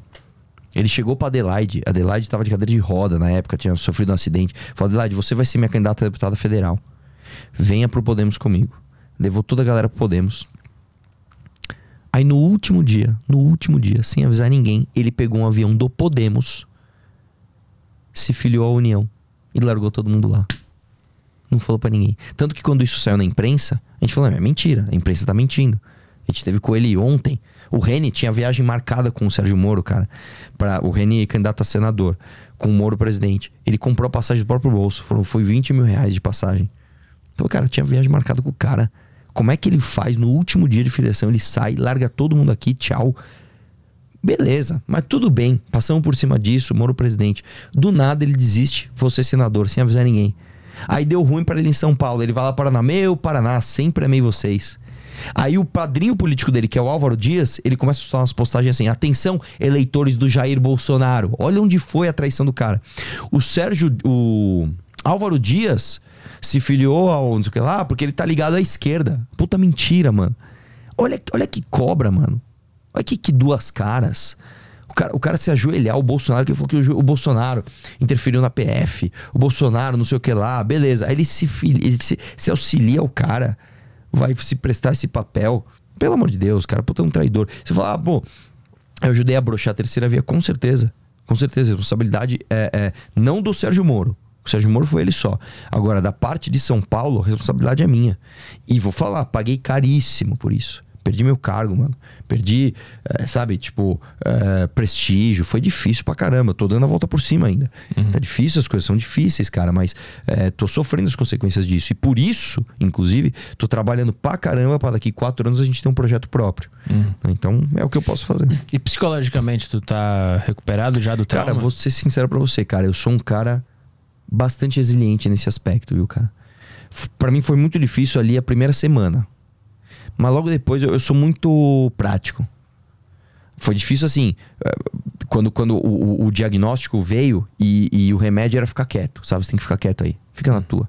Isso foi foda, ficar em casa, vendo a imprensa na, na rua, abrir a janela, puta, o cara da imprensa tá ali, eu não posso falar nada, puta, que eu faço? Ah, isso foi foda. Uhum. Mas assim, é... depois, meu, vambora, vamos pra frente, bola pra frente, vamos lutar, vamos pra cima, vamos conseguir. Tem que ser assim, cara. Tem que ser assim, senão você aceita a derrota e fica em casa. Vamos tocar mais um aí? Áudio do Douglas. Fala aí, Pedro. Aqui é o Douglas de novo, da cidade de Caratinga. Outra pessoa muito relevante nacionalmente que nasceu aqui foi a melhor comentarista política do Brasil, senhorita Mira Leitão, amiga da Jiboia. É, queria perguntar pro, Pet, pro Petri, pro Mamãe Falei, se quando ele era deputado, se ele recebia os, o salário do deputado estadual e o que, que, ele fazia com o salário? Porque ele, ele é liberal, né? ele defende a meritocracia. Se ele acha que o salário que ele recebia, se ele usava de forma convencional, é um salário merecido? Valeu, falou. Gastava, cara que eu fazia com meu dinheiro. A parte eu investia, a parte eu gastava. Ser liberal não significa que você vai trabalhar de graça. E digo para você, eu sou o deputado mais econômico da Assembleia. Acha outra aí. Eu tinha sete assessores, podia ter 24. Usei zero da minha verba de gabinete. Abri mão do carro, abri mão do, do motorista, abrir mão de auxílio saúde, abrir mão de auxílio, auxílio moradia, abrir mão de tudo. Agora, meu salário, não, cara. Meu salário é meu trabalho. E, e assim, eu paguei meu salário, sei lá, umas 200 vezes. Só com a economia que eu fiz de, de gabinete, não, de, de projeto que eu travei. Ah, vamos falar aqui, ó. Auxílio Peru, 10 milhões. Auxílio uh, Publicidade, 30 e poucos milhões, que eu cortei sozinho. Uh, aumento dos salários fiscais de renda, pode pôr aí centenas de milhões. Uh, aumento de 4 mil reais para deputado alugar carro, põe aí, sei lá, algumas centenas de milhares. Bicho, e outra coisa, tá? Outra coisa. Você se confundiu todo aí. Você falou, ah, ele é liberal e, e acredita em meritocracia. O que, que, tem a ver, cara, você acreditar em meritocracia e abrir mão do próprio salário? Tem nada a ver, né? Tem nada a ver. Mas, enfim, é, é isso. Toca mais uma aí. Próximo do Matheus. Boa tarde, Arthur. E boa tarde, Arthur. Mamãe falei. Mamãe falei. Poderia, por gentileza, mandar um abraço para o meu amigo Matheus Marciano, que o apelido dele é Shotiano. Sim, e isso não é uma zoeira e que desde lá do início, quando você estava na muvuca da Avenida Paulista, etc., eu falava, cara, você tinha que trabalhar com ele ali, filmando e a plena de esquerdista. É isso aí. Forte abraço. Aí, Xotiano. Um abraço bem gostoso para você, tá? Já vai mais uma na sequência aí.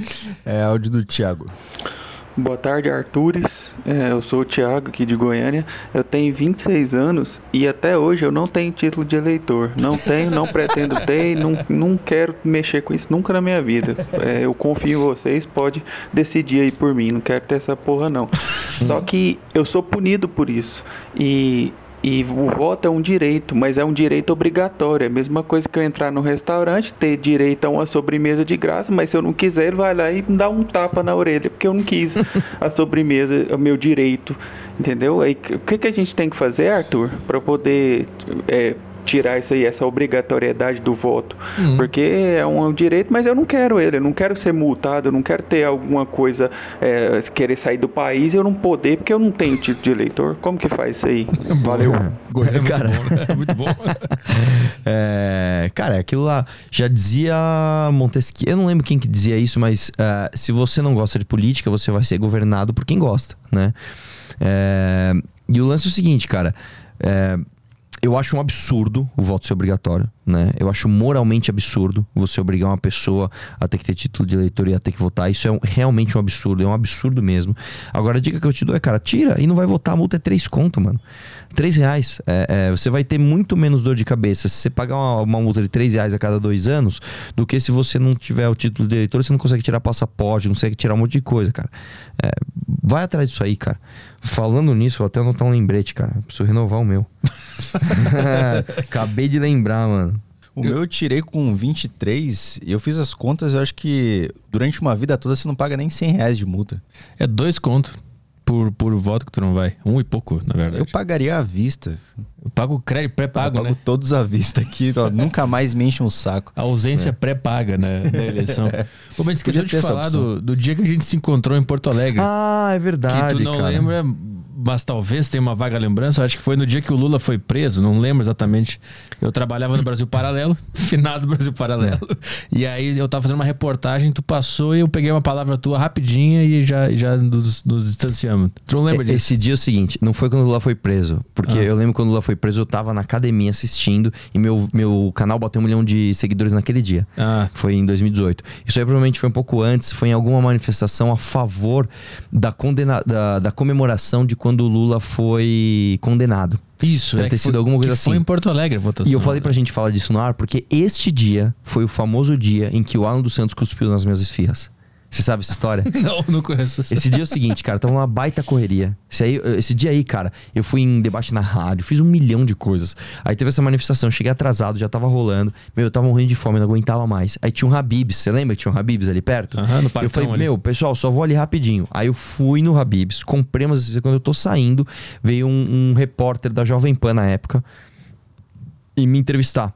Aí, aí eu peguei, eu tava comendo as esfirras e eu encontrei o Alan. E aí, Alan, beleza? Como é que tá? Ou só vou dar uma entrevista aqui. Aí eu pus as esfias aqui atrás e o cara me falou, vamos aqui, tem um cenário mais bonito e tal. Conversei com ele e voltei. E comi as esfias. Depois esse cara chegou para mim e falou assim: pô, mano, não queria te falar tal, né? Um cara chegou para mim e falou assim: mas aquele maluco que tava com você ali, ele cuspiu nas suas esfias, cara. Falei, que cuzão, bicho. Essa história ficou muito famosa, e tu bicho. comeu a esfirra? Comi, cara, mas não sabia. Não, eu já tinha comido. Aí depois ele me avisou depois, né? Mas por quê? Qual, já tinha rivalidade ali? Que, que, qual que já, era? já, já tinha. É. Pra você, cara, a rivalidade desta turma com o MBL foi desde sempre. A tese do Olavo de Carvalho, do impeachment, é que não tinha que ter impeachment, tinha que ter golpe militar. Ah. Ele sempre falou: não pode ter impeachment, tem que ter golpe militar. Hum. E você aí não tinha pode... essa rixa. É, a gente falava, não, cara, tem que ter golpe militar, tem que articular com o deputado, a gente não quer golpe. Não, tem que ter golpe, não tem que ter golpe, tem que ter impeachment. Mas qual era a substância do argumento para ter um golpe naquela que, época? Sei lá, bicho. As maluquices da cabeça do Olavo. Sei lá, sei lá. E é por causa disso eles brigaram com vocês que só queriam um impeachment. É. E aí o cara cuspiu. É, Pô, é. Tem até uma pergunta ali que eu vi de, de, de, relance ali sobre o Brasil Paralelo. Sim. Que no, acho que no primeiro documentário deles tu participou, né? Deu... Eu participei até outro. Cara, eu cheguei a ser líder em venda de documentário do Brasil Paralelo. De afiliado lá. É, infelizmente o Brasil Paralelo se rendeu ao dinheiro, né? É, e assim, cara, porque o que, que, é, o que, que é mais fácil? Você mostrar uma verdade dolorida para as pessoas ou você pegar um monte de maluco hiper engajado e vender mentira? É melhor vender mentira, é isso que eles fazem, hum. né? E eu, eu falo isso porque eu conheço o pessoal, né? Eu tive amizade com o Viana. E um dia eu falei pro Viana, ele tava em São Paulo, falei, passa aí no gabinete. Ele passou, eu falei, cara, o que, que vocês estão fazendo, bicho? O que vocês estão fazendo? Por que vocês estão fazendo isso? Por que vocês estão virando isso? Eu tô, eu tô fora, eu tô chamando aqui para eu ir embora. Mas por que vocês estão fazendo isso? E o Viana foi muito claro para ele. Falou, cara, a gente tem uma empresa. E é isso. Tá fazendo isso o quê? Qual era o, o ponto Defendendo específico? teses mentirosas, cara. Me que... fala um vídeo, um, um, alguma produção do, do Brasil Paralelo que tenha falado um isso do Bolsonaro que ele foi um absurdo na pandemia, que ele não, só fudeu o país fiscalmente, que ele acabou com o combate à corrupção no nosso país. Não, os caras ficam criando teses mirabolantes e mentirosas de que ah, existe uma estratégia das tesouras e o Bolsonaro é contra o sistema. Para, velho, para, sabe? Fica enganando as pessoas. E, e, e é fácil vender produto para esse tipo de pessoa, porque é igual o cara do, do terraplanismo que veio aqui. Os caras acreditam em qualquer coisa. Você traz uma teoria de conspiração, o cara adora, o cara acredita. Né? E não, então para isso, para você é, combater essa teoria de conspiração, você tem que pagar não sei quanto aqui. O cara vai lá e paga. Uhum. E é isso, bicho. Aí a gente vive nesse país onde a galera surfa na ignorância de nego que tá lá é, pedindo golpe militar no quartel. Mas o que, que tinha te levado a, a topar participar das, das quando começou, deles? quando começou, eu, eu achei bom, porque era um documento, era, um- era uma galera de direita. Até então eu achava que era uma galera conservadora, liberal. Né? E aí, quando a gente percebeu que não, eles estavam afim só de ganhar dinheiro, independente do que eles fossem falar, eu falei, eu tô indo embora. Hum. Uma galera foi junto, né? Vários outros professores que Lógico, a partir do momento que você começa a bater palma pra maluco dançar, você tem que escolher. Você quer ganhar dinheiro ou você quer ter credibilidade? Você quer ganhar dinheiro ou você quer defender o certo? Nem todo mundo se prostitui, né? Hum. Toca mais uma aí. Vamos lá, próximo áudio do Leroy. Ô Arthur, queria saber qual que foi a história daquela fantasia de xalala que você foi lá no no coletivo feminista. Um Ah, abraço. Puta, eu lembro. de- Nossa, Cara, resgatou a uma história memória. foi o seguinte: essa história aí me causou um prejuízo de 200 pau, mano. Porra, por 170 e poucos pau tive que pagar de processo. Porque é o seguinte, cara, é... tava rolando na USP, né, que é um espaço público, é, uma oficina de siririca. Eu já acho errado você usar o dinheiro público para isso, mas tudo bem. Não é contra a lei. Você quer usar, eu acho até importante ter oficinas de, de, de sexualidade. Tudo bem, não tem problema. Só que o que me chamou a atenção? No papel estava escrito assim: é permitida a entrada de mulher cis, mulher trans, homem trans e é vedada a participação de homem cis. Eu falei: o que é um homem cis? O que é uma mulher cis? O que é um homem trans? O que é uma mulher trans? Eu vou lá buscar essas respostas. Porque se você está me dizendo que eu não posso entrar, por que eu não posso entrar? Então eu quis deixar isso bem enfatizado. Eu me fiz uma fantasia gigante de perereca e fui lá e falei: hoje eu estou me sentindo uma mulher, quero participar dessa, dessa oficina. E quando eu cheguei, o pessoal que tava lá me encarou com mau humor, tanto que eu falei: nem vai ter vídeo. Porque a hora que eu cheguei, a galera deu risada: ah, que da hora, entra aí e tal. Aí eu falei: ah, acabou, não vai ter vídeo. Aí, ah, e aí, beleza? Eu tava indo embora, eu ia embora, cara. Eu ia desistir do vídeo. Eu ia falar: acabou, né? Ah, legal, pessoal, valeu. O que, que é uma mulher? Ah, ninguém quis responder, ficaram meio tirando sarro de mim. Falei: legal. O pessoal recepcionou bem. Tudo bem, vou embora. Na hora que eu fui virar a menina, é do MBL, hein? É do MBL. Eu, hã? Hã? Quem é você? É, por que, que você. Aí, eu falei, agora vai ter vídeo. Cara, na, na hora. Tipo assim, até então eles gostaram de ti. Gostaram, porque a hora que eu cheguei, cara, Aham. chegou um cara com aquela fantasia, Aham. foi engraçado, tal, tiraram um sarro, tal. Falei, beleza, não, então eu tô indo embora, tal. Aí, não, você não pode estar aqui. Ah, opa, agora eu não posso estar aqui. Por que eu não posso estar aqui? Por que eu não posso estar aqui? Ah, porque você é um homem. Por que eu sou um homem? Ninguém conseguiu me responder. Por que eu sou um homem? Tenta. Essa pessoa, é- é- porque a pessoa que tá lá, ela não pode falar, você é homem porque você tem pênis. Primeiro, porque ela não acredita nisso. Segundo, porque ela não sabe se eu tenho pênis. Tá, eu- e se eu falar, eu sou uma mulher, eu sou uma mulher trans. O que me impede de ser uma mulher trans? Agora, se eu falar assim, agora, eu sou, eu estou aqui agora e eu sou uma mulher trans. Eu sou a Zumira. O que que me impede de ser Se não tem critério, amigo, tudo pode. E aí, beleza, fiz esse vídeo, pus na internet, ó. Mas por quê? Porque eu não posso falar, agora acabei de lembrar, eu não posso falar sobre esse processo. Hum. Direito de imagem? Vou Não, não é isso. Vou chutar aqui. Não é isso, não é isso. Não é isso porque é o seguinte, é, a partir, isso é uma coisa também, é, todo mundo que tá na rua tem que saber disso. A partir do momento que você está na rua e a pessoa que você tá filmando também tá na rua, não importa o que esteja acontecendo, você pode filmar. Uhum. É, o que não pode, aí começa aquela. Tipo assim, a pessoa tá no restaurante, aí você quer filmar o restaurante do cara, é o dono do restaurante. Tipo, como é- mas se você tá. Principalmente se for um ato público, então, ah, uma manifestação, você pode ir lá filmar a manifestação. Ponto. Entendi. Uhum. É, toca mais aí? Próximo áudio, vamos lá, é o do Bruno. Boa tarde, Artures e Delacqua. Arthur, eu te acompanho desde as ocupações em escolas, eu vi toda a sua trajetória e te parabenizo pelo seu ótimo mandato. Infelizmente, aqueles áudios vazados né, meio que acabaram com sua carreira. Eu concordo que foi algo desproporcional, né? Usaram dois pesos e duas medidas. Tem várias pessoas do mundo político que fizeram coisas muito piores e que estão de boa até hoje, são até defendidos, né? Mas os áudios de fato foram uma bosta. Fudeu mesmo tudo lá. Tirando toda essa treta e toda essa roupagem política, toda a demagogia, eu gostaria de saber como que essa história te fez crescer como ser humano. O que que isso aí contribuiu pra você como pessoa, não como político, não como youtuber, nem nada. E você se arrepende do que você disse ou você se arrepende dos áudios terem vazado? Cara, uma excelente pergunta. E eu vou ser bem sincero pra você. Eu poderia aqui fazer um puta testão de como isso me melhorou como ser humano, não sei o que lá. Mas é, eu acho que isso é uma parte menor das coisas. Eu acho que é claro que há um amadurecimento, é, é claro que há um olhar para dentro, falar por que chegou naquilo, mas a gente tem que guardar as proporções do que aconteceu. É, aquele áudio é obviamente uma zoeira, é uma piada. Né? É, não dá pra você levar aquilo na literalidade. É óbvio que se uma mulher defecar, eu não vou higienizar o seu ânus com a minha língua. Né? É, outra coisa que não foi falado é, até hoje, assim, né, do jeito certo, é aqueles áudios, eles são muito mais. Eles são. para começar, que os áudios são montagem, tá? Eles foram montados. Eu tenho uma perícia que prova isso. Depois a gente vai falar mais. Num momento oportuno, eu vou falar mais sobre isso. Os áudios são sobre a Eslováquia. Tem um pequeno trecho, que eu tô falando ali de, de, de 15 segundos, que eu dou uma zoada. Hum. Que eu pego e falo, ah, porra, é, a fila aqui das refugiadas e tal. Mas eu falo de recepcionista de hotel, eu falo que é tudo Eslováquia. Eu fiquei quatro dias na Eslováquia, fiquei 23 horas na Ucrânia. É tudo Eslováquia. Né? E a fatídica frase que eu falo, elas são fáceis porque elas são pobres.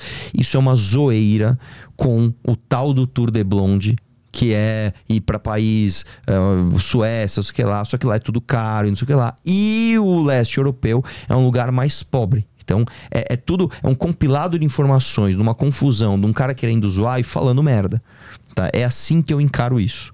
Isto posto, porque eu não quero pagar de moralista aqui. Ah, agora é o santinho, né? Agora, nossa, agora eu virei um fofo. Vou sair daqui e vou abraçar um, um cachorro e dizer que o mundo é a pomba da paz, né? Dito isso, dito isso, é óbvio que isso me melhorou né? Porque, cara, depois você toma um trauma desse, velho. Depois você, você põe toda a tua família, todos os seus amigos, todas as pessoas que você gosta numa situação de merda, de ter que ficar vendo você sendo destruído em todo lugar que você vai e tal. É, é óbvio que você fala assim, cara, o que que eu. Que que eu como eu fui inconsequente, né, cara? Como eu, como eu não, não pensei que, que um áudio podre daquele poderia vazar e, e dar merda e não sei o que lá. Agora, em relação ao ser humano que eu sou, cara, eu não sou um aproveitador. Né? Eu não sou um, um assediador. Ah, pô, antes eu assediava mulher pra caramba, agora eu não assedio mais. Não é verdade isso. Né? É, eu, eu, fui um escroto, fui um moleque, mandei merda, falei merda, né? E isso melhorou enquanto uh, uma pessoa que vai tomar muito mais cuidado com o que fala, mas não em relação à índole. Porque eu nunca tive essa índole de sair assediando mulheres. Né? É, ah, mulheres vulneráveis. Não, isso não acontece. Isso não aconteceu. Né? Até no áudio, em tom jocoso, eu até falo isso. É, tanto que eu não peguei ninguém, mas quando acabar a guerra eu volto pra cá. É uma zoeira, velho. É claro que é uma uhum. zoeira.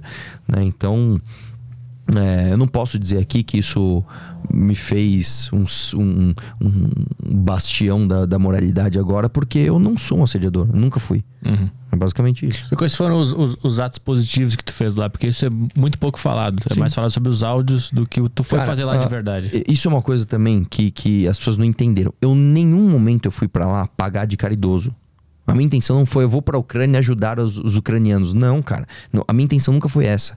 A minha intenção desde o começo foi, quando estourou a guerra, o que a gente tinha na prática? Uma imprensa dizendo é complicado, viu? Não é o Putin invadindo a Ucrânia, é o imperialismo que pressionou o Putin, não sei o que lá. Isso era a versão da imprensa e a versão do Bolsonaro que era outro. É, tem que acabar com esses ucranianos mesmo, esse presidente humorista aí. falei, mano, peraí, o Brasil não é isso não, mano. Eu vou lá mostrar real. E o meu vídeo era justamente isso, passando lá em Viena, passando na Áustria, passando na Eslováquia, cruzando a Eslováquia de carro, para até chegar na fronteira com a Ucrânia e mostrar que não há nenhuma opinião minimamente a favor do, do Putin. Não é complicado, não tem complicação nenhuma. É um cara querendo acabar com outro. Ponto. Uh, e aí, estava lá. Por acaso, a gente conheceu um grupo de jovens que, que organizava ali. Por acaso a gente falou: podemos ajudar? Vamos fazer uma live? E a live ficou gigante, cara. Nós arrecadamos 250 mil reais. Tipo assim, foi a maior, foi a maior doação do Brasil para a Ucrânia da história. Da história do mundo. Foi a gente, a gente que, que, que intermediou. Né? E aí, no meio disso tudo, os caras falaram: velho, a gente tá sem ajuda para levar as coisas, porque os homens ucranianos que estão aqui não podem cruzar a fronteira, que se cruzar não sai. Uhum. Você tá afim disso? Você sabe dirigir? Sei. Você quer ir? Vai durar, mano, é duas horinhas. A gente vai, entrega as coisas e volta. Bora, então vamos. Pode filmar? Os caras, ah, pode mais ou menos. Ah, mas vamos, vamos embora. Fomos na loucura, tanto que eu tinha ficado o dia inteiro lá. Nós saímos 11 horas da noite, já tava cansado tal. Chegou lá, nós chegamos lá 2 horas da manhã. Demorou pra caramba a fronteira. E foi fronteira aduaneira. Nós não passamos por fronteira humana. Fronteira de, de carga. Chegou lá na Ucrânia, o cara que ia receber a gente era um padre, ia receber a gente escondido. Ele falou, cara, duas horas da manhã, vocês estão loucos, tem toque de recolher. Vocês podem tomar tiro na rua. Vocês não podem andar na rua. De caralho, bicho. Os caras falando naquelas línguas lá, aqueles alfabetos deles do. É, como é que é o nome? Esqueci o nome, o alfabeto deles. Diferente, não entendi a placa, não entendi nada. Meu, vamos ter que dormir aqui. Mano, aí eu já desesperei. Aí beleza, dormimos lá tal, acordamos no dia seguinte, ajudamos a distribuir ainda, porque era de dia. Bom, vambora, vambora, vambora. Aí fomos embora, ainda fui embora a pé, que eu cedi meu lugar no meu carro para um, pra uma, pra uma família que tava querendo voltar. Cruzamos a fronteira a pé. Quando eu cruzei a fronteira, que eu cheguei na Eslováquia, puta clima bom, a galera com chazinho, as policiais, uma gente boa, um monte de policial feminina, todas lindas ali, tipo, servindo chá. Foi aí que eu vi no grupo, eu tava respondendo todo mundo, minha mãe, tô, bem, tal, tal. Aí no grupo, e as minas aí? Aí eu peguei e mandei aqueles áudios zoando. Né? E, e- então o, o- resultado do que eu fui fazer não era, em primeiro lugar, ser caridoso. Isso foi uma consequência da gente estar lá. É, não foi assediar mulheres, que eu não encostei em ninguém, óbvio que eu não encostei em ninguém. Foi mostrar o que estava acontecendo, mas infelizmente eu mandei os áudios e estragou tudo. E o que aconteceu também, cara, é que a galera de lá não ligou. Quando estourou o escândalo dos áudios, isso parou no grupo lá de estudantes dos caras, os caras que organizavam dos caras, mano, os caras tão bravos por causa disso. Tipo, cara, a gente conhece você. Tanto que tem várias postagens do jornalista que me acompanha lá me defendendo. Ele falou, mano, eu vi o cara tava comigo, andou comigo todo tão, não assediou ninguém. Mandou um áudio de besteira na frente dele, inclusive. Que ele, eu, eu- a hora que eu mandei o áudio, ele tava do meu lado. Eu tava, eu tava junto com ele, meu, os caras. E ele quis vir no Brasil me ajudar no processo aqui da Assembleia. Ele quis. Ele falou, eu quero. Eu tenho as mensagens dele, eu quero ir, eu quero ir. Eu falei, cara, não dá, os caras não vão te ouvir. A Assembleia decidiu que não vai te ouvir né? Que é um absurdo, inclusive. É, então, assim, isso pegou mal muito mais pra nós aqui do que pros caras lá. né? O que mostra que, no fundo, é só um áudio, mano. Sem crime, sem nenhuma confissão de crime. Ah, vim aqui, assediei. Não, cara. É uma zoeira, um idiota falando merda no grupo de WhatsApp. É isso. Não tem um ato atrelado. Não tem ato nenhum. Tanto que o meu vídeo, quando eu pus meu vídeo no ar, eu fiz questão de colocar data e hora de onde eu tava. Data, hora e local. Data, hora e local. Data, hora, eu fui, fui fazendo uma mapinha de onde eu fiquei. Eu fiquei 23 horas na Ucrânia. Esse foi o tempo que eu fiquei. O tempo todo acompanhado. Tu foi o motorista da. da- Na, na, numa carga? parte da ida, sim. Quando chegou perto da fronteira, não. Aí o cara pediu pra trocar. Falou, meu, troca aí, deixa eu entrar, você entra separado.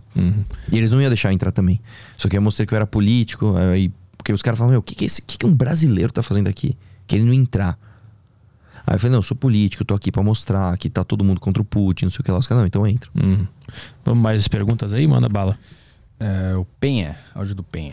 Boa tarde, Artures. Boa tarde, Caio Delacqua. Minha dúvida é, primeiramente, hum, xingar muito o Arthur, mamãe falei, por ter acabado com a nossa esperança de um governo MBL aqui em São Paulo, pela bosta que ele falou.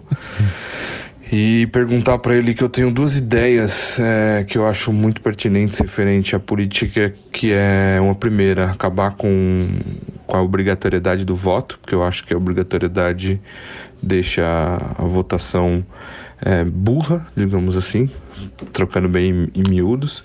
E outra minha pergunta, minha outra ideia é que a todo vota, todo eleitor deveria ter um coeficiente de eleitor, onde faria, sei lá, durante a, a tirar o, o título de eleitor, ele teria que fazer uma prova e através dessa prova teria seu número de coeficiente e esse coeficiente valeria a quantidade de votos que ele teria na eleição. O que, que você acha dessas ideias e se elas são ideias é, plausíveis?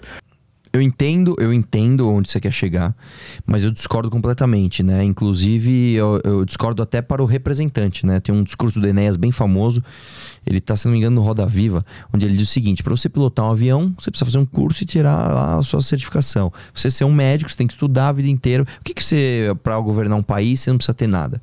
Né? E aí vem uma questão inerente à democracia. Se eu acho que você me representa, e eu quero dar o meu voto a você, você não pode em nenhum momento me impedir de escolher você Então, o seu coeficiente de o quanto ele sabe mais ou menos é um coeficiente tecnicista. Né? Ah, vamos fazer uma prova de matemática. O quanto eu sei de matemática não me diminui ou me aumenta enquanto cidadão perante as minhas vontades. Certo? Eu não, eu não, vamos supor que eu sou ruim em matemática, sou, sou burro. Eu não sou menos cidadão por ser burro. É, isso não pode. Eu não posso ser menos cidadão do que você porque eu sou burro e você é inteligente. E também você não pode impedir o cara que quer me representar de me representar se eu quiser que ele me represente. Uhum. Se eu falar, não, você quer que ele te represente? Não, mas ele precisa de um curso. Não, mas eu não, eu não quero que ele tenha curso. Eu quero ele assim mesmo. Né? Então não dá. Então a única coisa que você exige é que o cara não tenha ficha suja, que não pode ser um criminoso, e ele não tenha. e ele saiba ler e escrever. Só isso para te representar. Então, eu entendo a tua ideia, sei de onde ela partiu, mas isso seria um atentado contra a democracia. Mesmo porque, cara, é, nem funcionaria, né? Lugar nenhum do mundo tem isso. Mais uma? Vicente mandou aqui. Fala Petri, Arthur Caio. Arthur, é, diante do que aconteceu com, com você politicamente falando, né? Que de certa forma, meio que minou a candidatura do Moro. Você hoje, né, passado tudo o que aconteceu, você vê como até um livramento, porque eu como eleitor eu vi como livramento diante de tudo que o Moro fez. É, eu vejo que ele seria um Bolsonaro 2.0, só que sem as rachadinhas. Cara, é uma boa pergunta. Não sei, isso seria uma, uma, uma lição de futurologia. Mas que livramento é esse que deixa a gente com o Lula, né? não dá para dizer que é muito livramento, cara. É... Não sei, cara. Não sei dizer, cara. Isso aí a gente vai entrar já na metafísica das energias e por que que tudo aconteceu, porque aconteceu. Mas o fato é que, enfim, cara, eu acho que nem o Moro, nem o Lula, nem o Bolsonaro nos representam. Áudio do Dum. Olá, boa, boa tarde, Arthur. Boa tarde, Arthur. Gostaria de perguntar é, o que, que ele acha do Zelensky? Ele não acha que o Zelensky está destruindo a Ucrânia, né, pelo fato de estar, é, sei lá, sustentando uma guerra que não precisava estar acontecendo. Ele, é, a Ucrânia podia estar com território legal é, sustentado se ele não tivesse nessa coisa de ficar entrando para a OTAN. Será que ele não está fazendo isso a favor dos Estados Unidos? E gostaria de perguntar também se o, se o Danilo Gentili não vai ser um Zelensky da vida aqui no Brasil, apenas um fantoche das elites, dos gringos, etc. Porque os americanos, os, os tá, europeus. Pergunta. Ih, irmão, esse aí, esse aí deve assistir muito Brasil Paralelo. é, deixa eu te falar, mano. Em primeiro lugar, tomara que o Danilo Gentili seja um Zelensky, né? O Zelensky, inclusive, é o líder é, mais popular do mundo hoje. É um puta homem honrado, um cara que arriscou, inclusive, a própria vida para defender o que acredita. E não, cara, não existia a, opção de você não entrar em guerra. A partir do momento que um cara quer invadir o teu território e dizer você não é um país, você é parte do meu país, a desculpa que ele usou, ah, é a OTAN, não sei o que lá, não importa. Ele já ia fazer isso de qualquer forma. É, é, é a mesma coisa que eu chegar para você e falar assim, porra, cara, nada a ver esse negócio do Churchill, né? Querer enfrentar o nazismo. Mano, o cara tava numa ilha isolada. Por que, que ele quis se meter numa guerra que, que tá no continente? Nem era coisa dele. Né? Eu poderia falar a mesma coisa do, do presidente americano. Né? Por que, que ele foi se meter numa guerra na Europa, mano? Nada a ver. Ah, nazismo. Deixa o nazismo lá, isso é problema deles. Não, mano. Você tá viajando, a visão tá muito limitada. Né, cara? A, a, o que o Putin falou da OTAN foi só uma desculpa para ele invadir e, e, e, pôr em prática um plano que ele já quer há muito tempo. O Zelensky é foda, irmão. É foda, é foda. Áudio do Vicente aí? Uh, Vicente já foi, né? Não, peraí. Embaixo do Doom? Eu tô, é que tô fazendo de, de baixo para cima. Ah, tá. Então. Agora é o Fruit Juice. Cara, eu tô na parte agora do podcast que você fala se vai apoiar ou não o Danilo e que caso for apoiar vai rolar turnê pelo Brasil e tudo mais. Aí eu fico pensando, bicho, da onde que vem o dinheiro para poder fazer esses corre? Porque não é barato, sabe? Porra, andar, eh, viajar pelo Brasil não é um negócio muito barato. E eu entendo que em época de campanha, pô, o dinheiro vem do fundo eleitoral e tudo mais, vem do próprio partido, mas o MBL não é um partido. Da onde que vem esse financiamento? Tanto para bancar essas, é, esses tours, né, que vira e mexe acaba rolando, quanto também para poder bancar a estrutura mesmo interna lá do, do, do MBL. Cara, assim, eu entendo que. Tá que excelente pergunta. É, que excelente pergunta. O dinheiro vem. O, o MBL se financia hoje pelos membros que pagam. O cara chega e fala: quero ajudar um evento e paga uma mensalidade. Pelo dinheiro que o YouTube paga de visualização. Pelo super chat que você manda uma pergunta e você ajuda. E agora nós criamos um novo, uma nova forma de levar o projeto pro resto do Brasil. Que aí sim, isso é que é o Clube MBL, mano. É exa exatamente isso que você falou. Vamos viajar pro Tocantins. Esquece o Danilo. Eu vou viajar, porque o Danilo consegue para ele. O Danilo consegue, ele agenda show, ele se vira. O Danilo é rico também. Agora vai eu e o Renan pro Tocantins. Mano, quanto é duas passagens de volta aí? Põe uns 12 conto? Hospedagem, comida. Não temos esse dinheiro. Ah, e daqui 15 dias? Ah, vamos pra, sei lá, vamos pra, pra, pra sei lá, vamos pro Mato Grosso. Nós não temos dinheiro. De onde vem? Do Clube MBL. Então, entra aí, mbl.org.br barra Arthur. Você vai pagar um real por dia e além de ajudar o movimento, que é o principal fator, né? Você vai ter acesso a relatório, a spaces que eles fazem o tempo todo, de coisas que não saem na imprensa e antes, e as coisas que saem na imprensa você vai saber antes de sair na imprensa. Né? Que é maravilhoso. O clube tá, cara, o clube é... que Por exemplo, vou dar um exemplo aqui.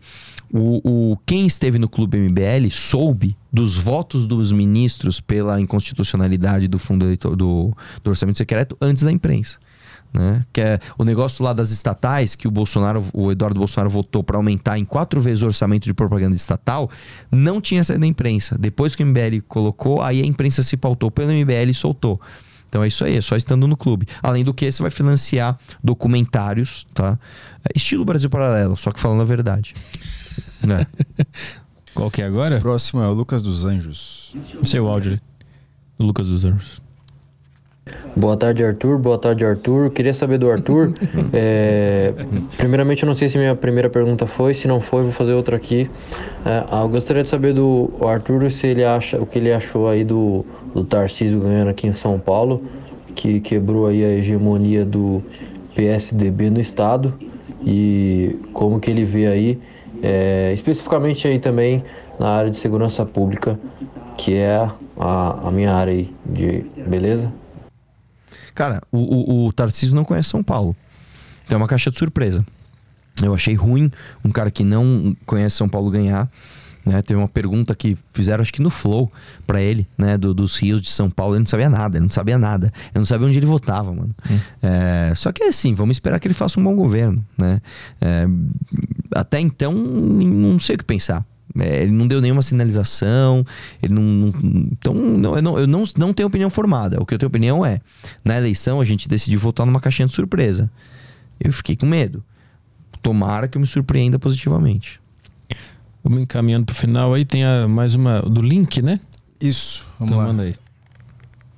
Pô, gente, para de falar dessas merdas de política e conta um pouquinho a respeito aí da sua história com música. É, tem um vídeo que você gravou falando que você era baterista profissional, enfim, fez até turnês caralho a quatro. É, Como é que foi essa experiência uhum. aqui, aí, por que você desistiu?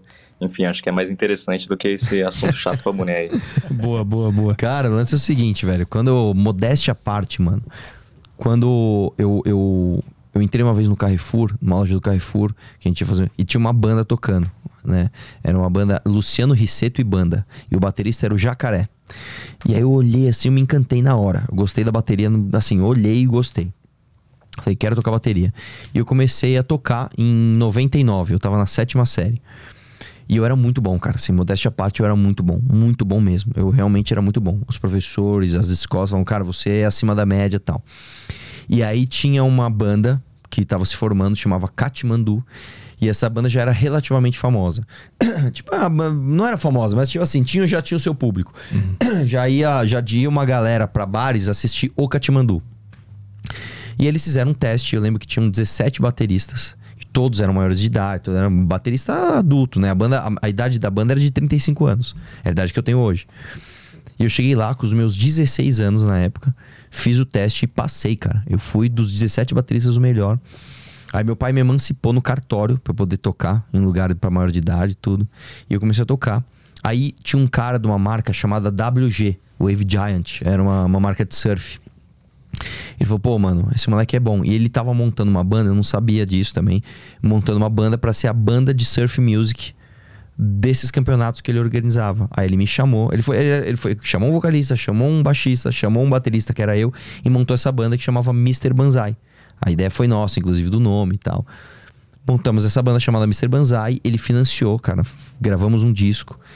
E cara, o negócio explodiu. A gente saiu na hardcore, foi mó legal, cara. E eu rodava o Brasil em campeonatos de surf. Então eu rodei todo o litoral brasileiro, desde o Nordeste até o Sul, tocando bateria e a banda tava indo bem, cara. Tanto que teve um show que a gente fez, foi o show de 14 anos da hardcore em 2003, num bar chamado Show Bar. Deve até existir ainda o Show Bar, ali na, na em Pinheiros ali que foi um público só pra ver a gente. Ficou fila para fora, para ver o Mr. Mas a gente com a camiseta da banda, tudo. Abrimos show do Rapa, abrimos show na época de quem tava crescendo pra caramba do Detonautas. Ele nem deve saber disso, mas eu já cruzei o Tico Santa Cruz no palco. A, a gente tava indo bem, cara. A gente tava, a gente tava bem. Aí, cara, só que aí eu, aí eu já tava na faculdade. E aí começou a cruzar com prova, né? Então, pô, tinha show pra fazer. Pô, mas tinha prova. Puta, mas tinha show pra fazer, mas tinha prova. E aí eu ficava nisso, aí eu tive que tomar uma decisão. Ou eu arrisco tudo e vou pra música ou eu sigo uma carreira normal e tento ganhar dinheiro no mercado. Uhum. E aí eu decidi pela vida normal. Você arrepende? Cara, não me arrependo, mas durante 10 anos da minha vida eu fiquei frustrado. Foram 10 anos exatamente. Eu fiquei 10 anos assim, sem conseguir entrar no quartinho da minha casa que tinha bateria. Porque era aquele negócio que, ah, tava indo. Porque aí quando eu falei, ah, eu não vou. Aí uhum. o baixista que era meu falou, ah, também não vou. Aí o vocalista falou, pô, eu sozinho, ah, então deixa quieto. E aí deixamos quieto, aí cara. Só banda... que ficou sempre aquela sensação de, será? Uhum. Será? Será? Hoje eu não me arrependo, cara, porque do nada eu criei um canal de YouTube e virei um, um influenciador político. Mas é, foi foda pra mim na época, cara. Foi um negócio assim que, tipo, pô, eu não conseguia mais em shows ver as, as pessoas tocavam e falava, puta, era pra eu estar tá ali. Uhum. Foi foda, cara. E você toca bateria ainda? Toco. Mal, mas toco. Mas tu tem a, em casa uma eletrônicazinha, não? Por isso que eu tô mal, cara. Se, ah, se, tá. mas assim, se eu, se, eu, se eu treinar uns dois meses aí, eu fico bom de novo. É. Mas, cara, eu tenho um vídeo meu, eu com 15 anos, tocando o Rebirth inteiro do Angra. Hum. Tipo, eu ponho o CD, ponho o fone tá, tá, e eu filmei com uma câmerazinha VHS lá. Eu tocando inteiro, o Rebirth inteiro, com, com 15 anos. Pô, põe no YouTube pra galera ver isso aí. Eu pus um trechinho, cara. Nesse vídeo que ele falou, tem um trechinho ali. É, o áudio é bem ruim, assim, mas dá pra ver que eu tô tocando direitinho, cara. Então, toca uma última aí, uma pergunta pra encerrar.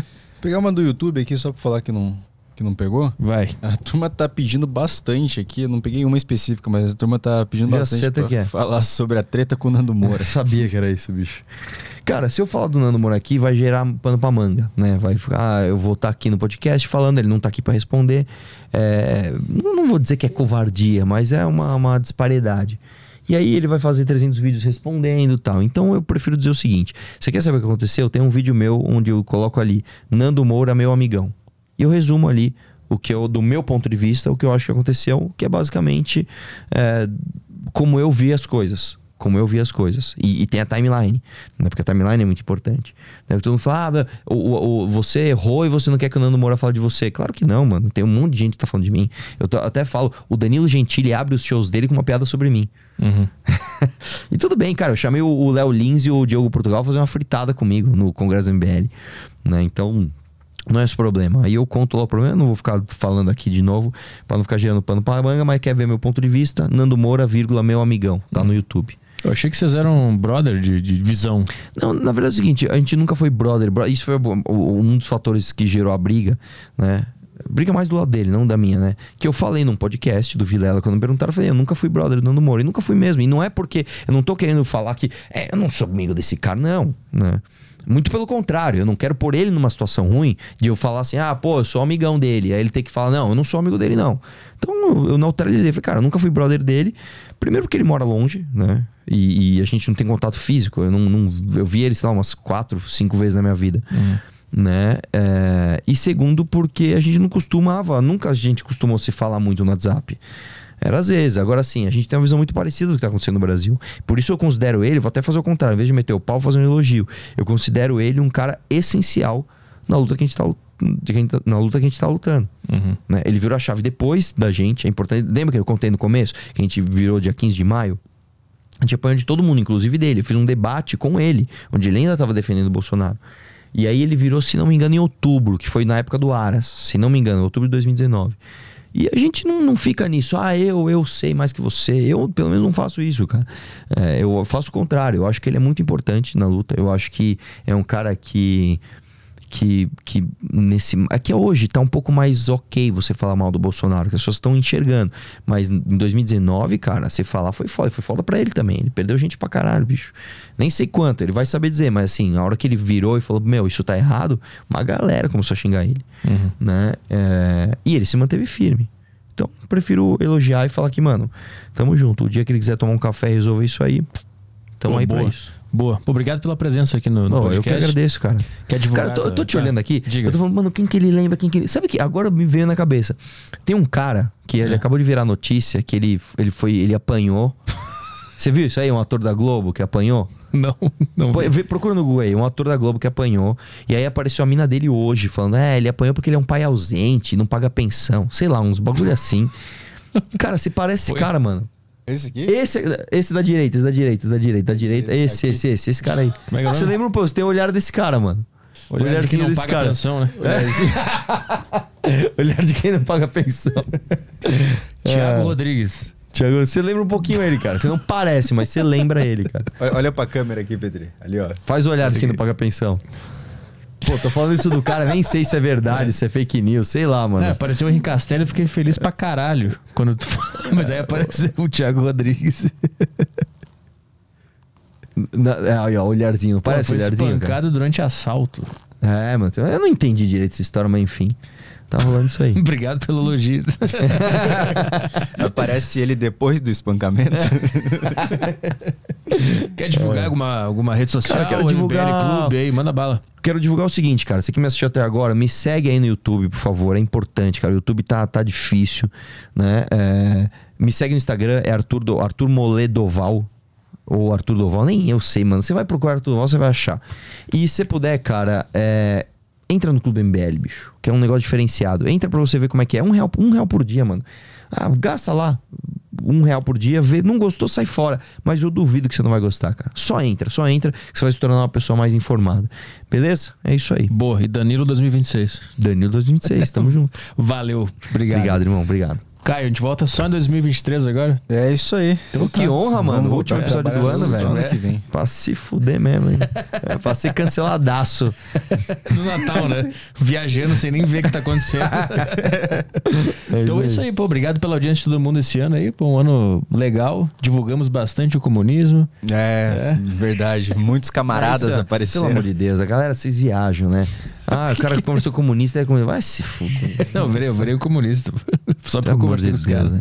É, tem a história da piscina que não tá resolvida ainda, né? Tem a da piscina. Pô, foi um, foi, um, foi um grande ano aí. Eu acho que a piscina foi o Tem Cavalo desse ano.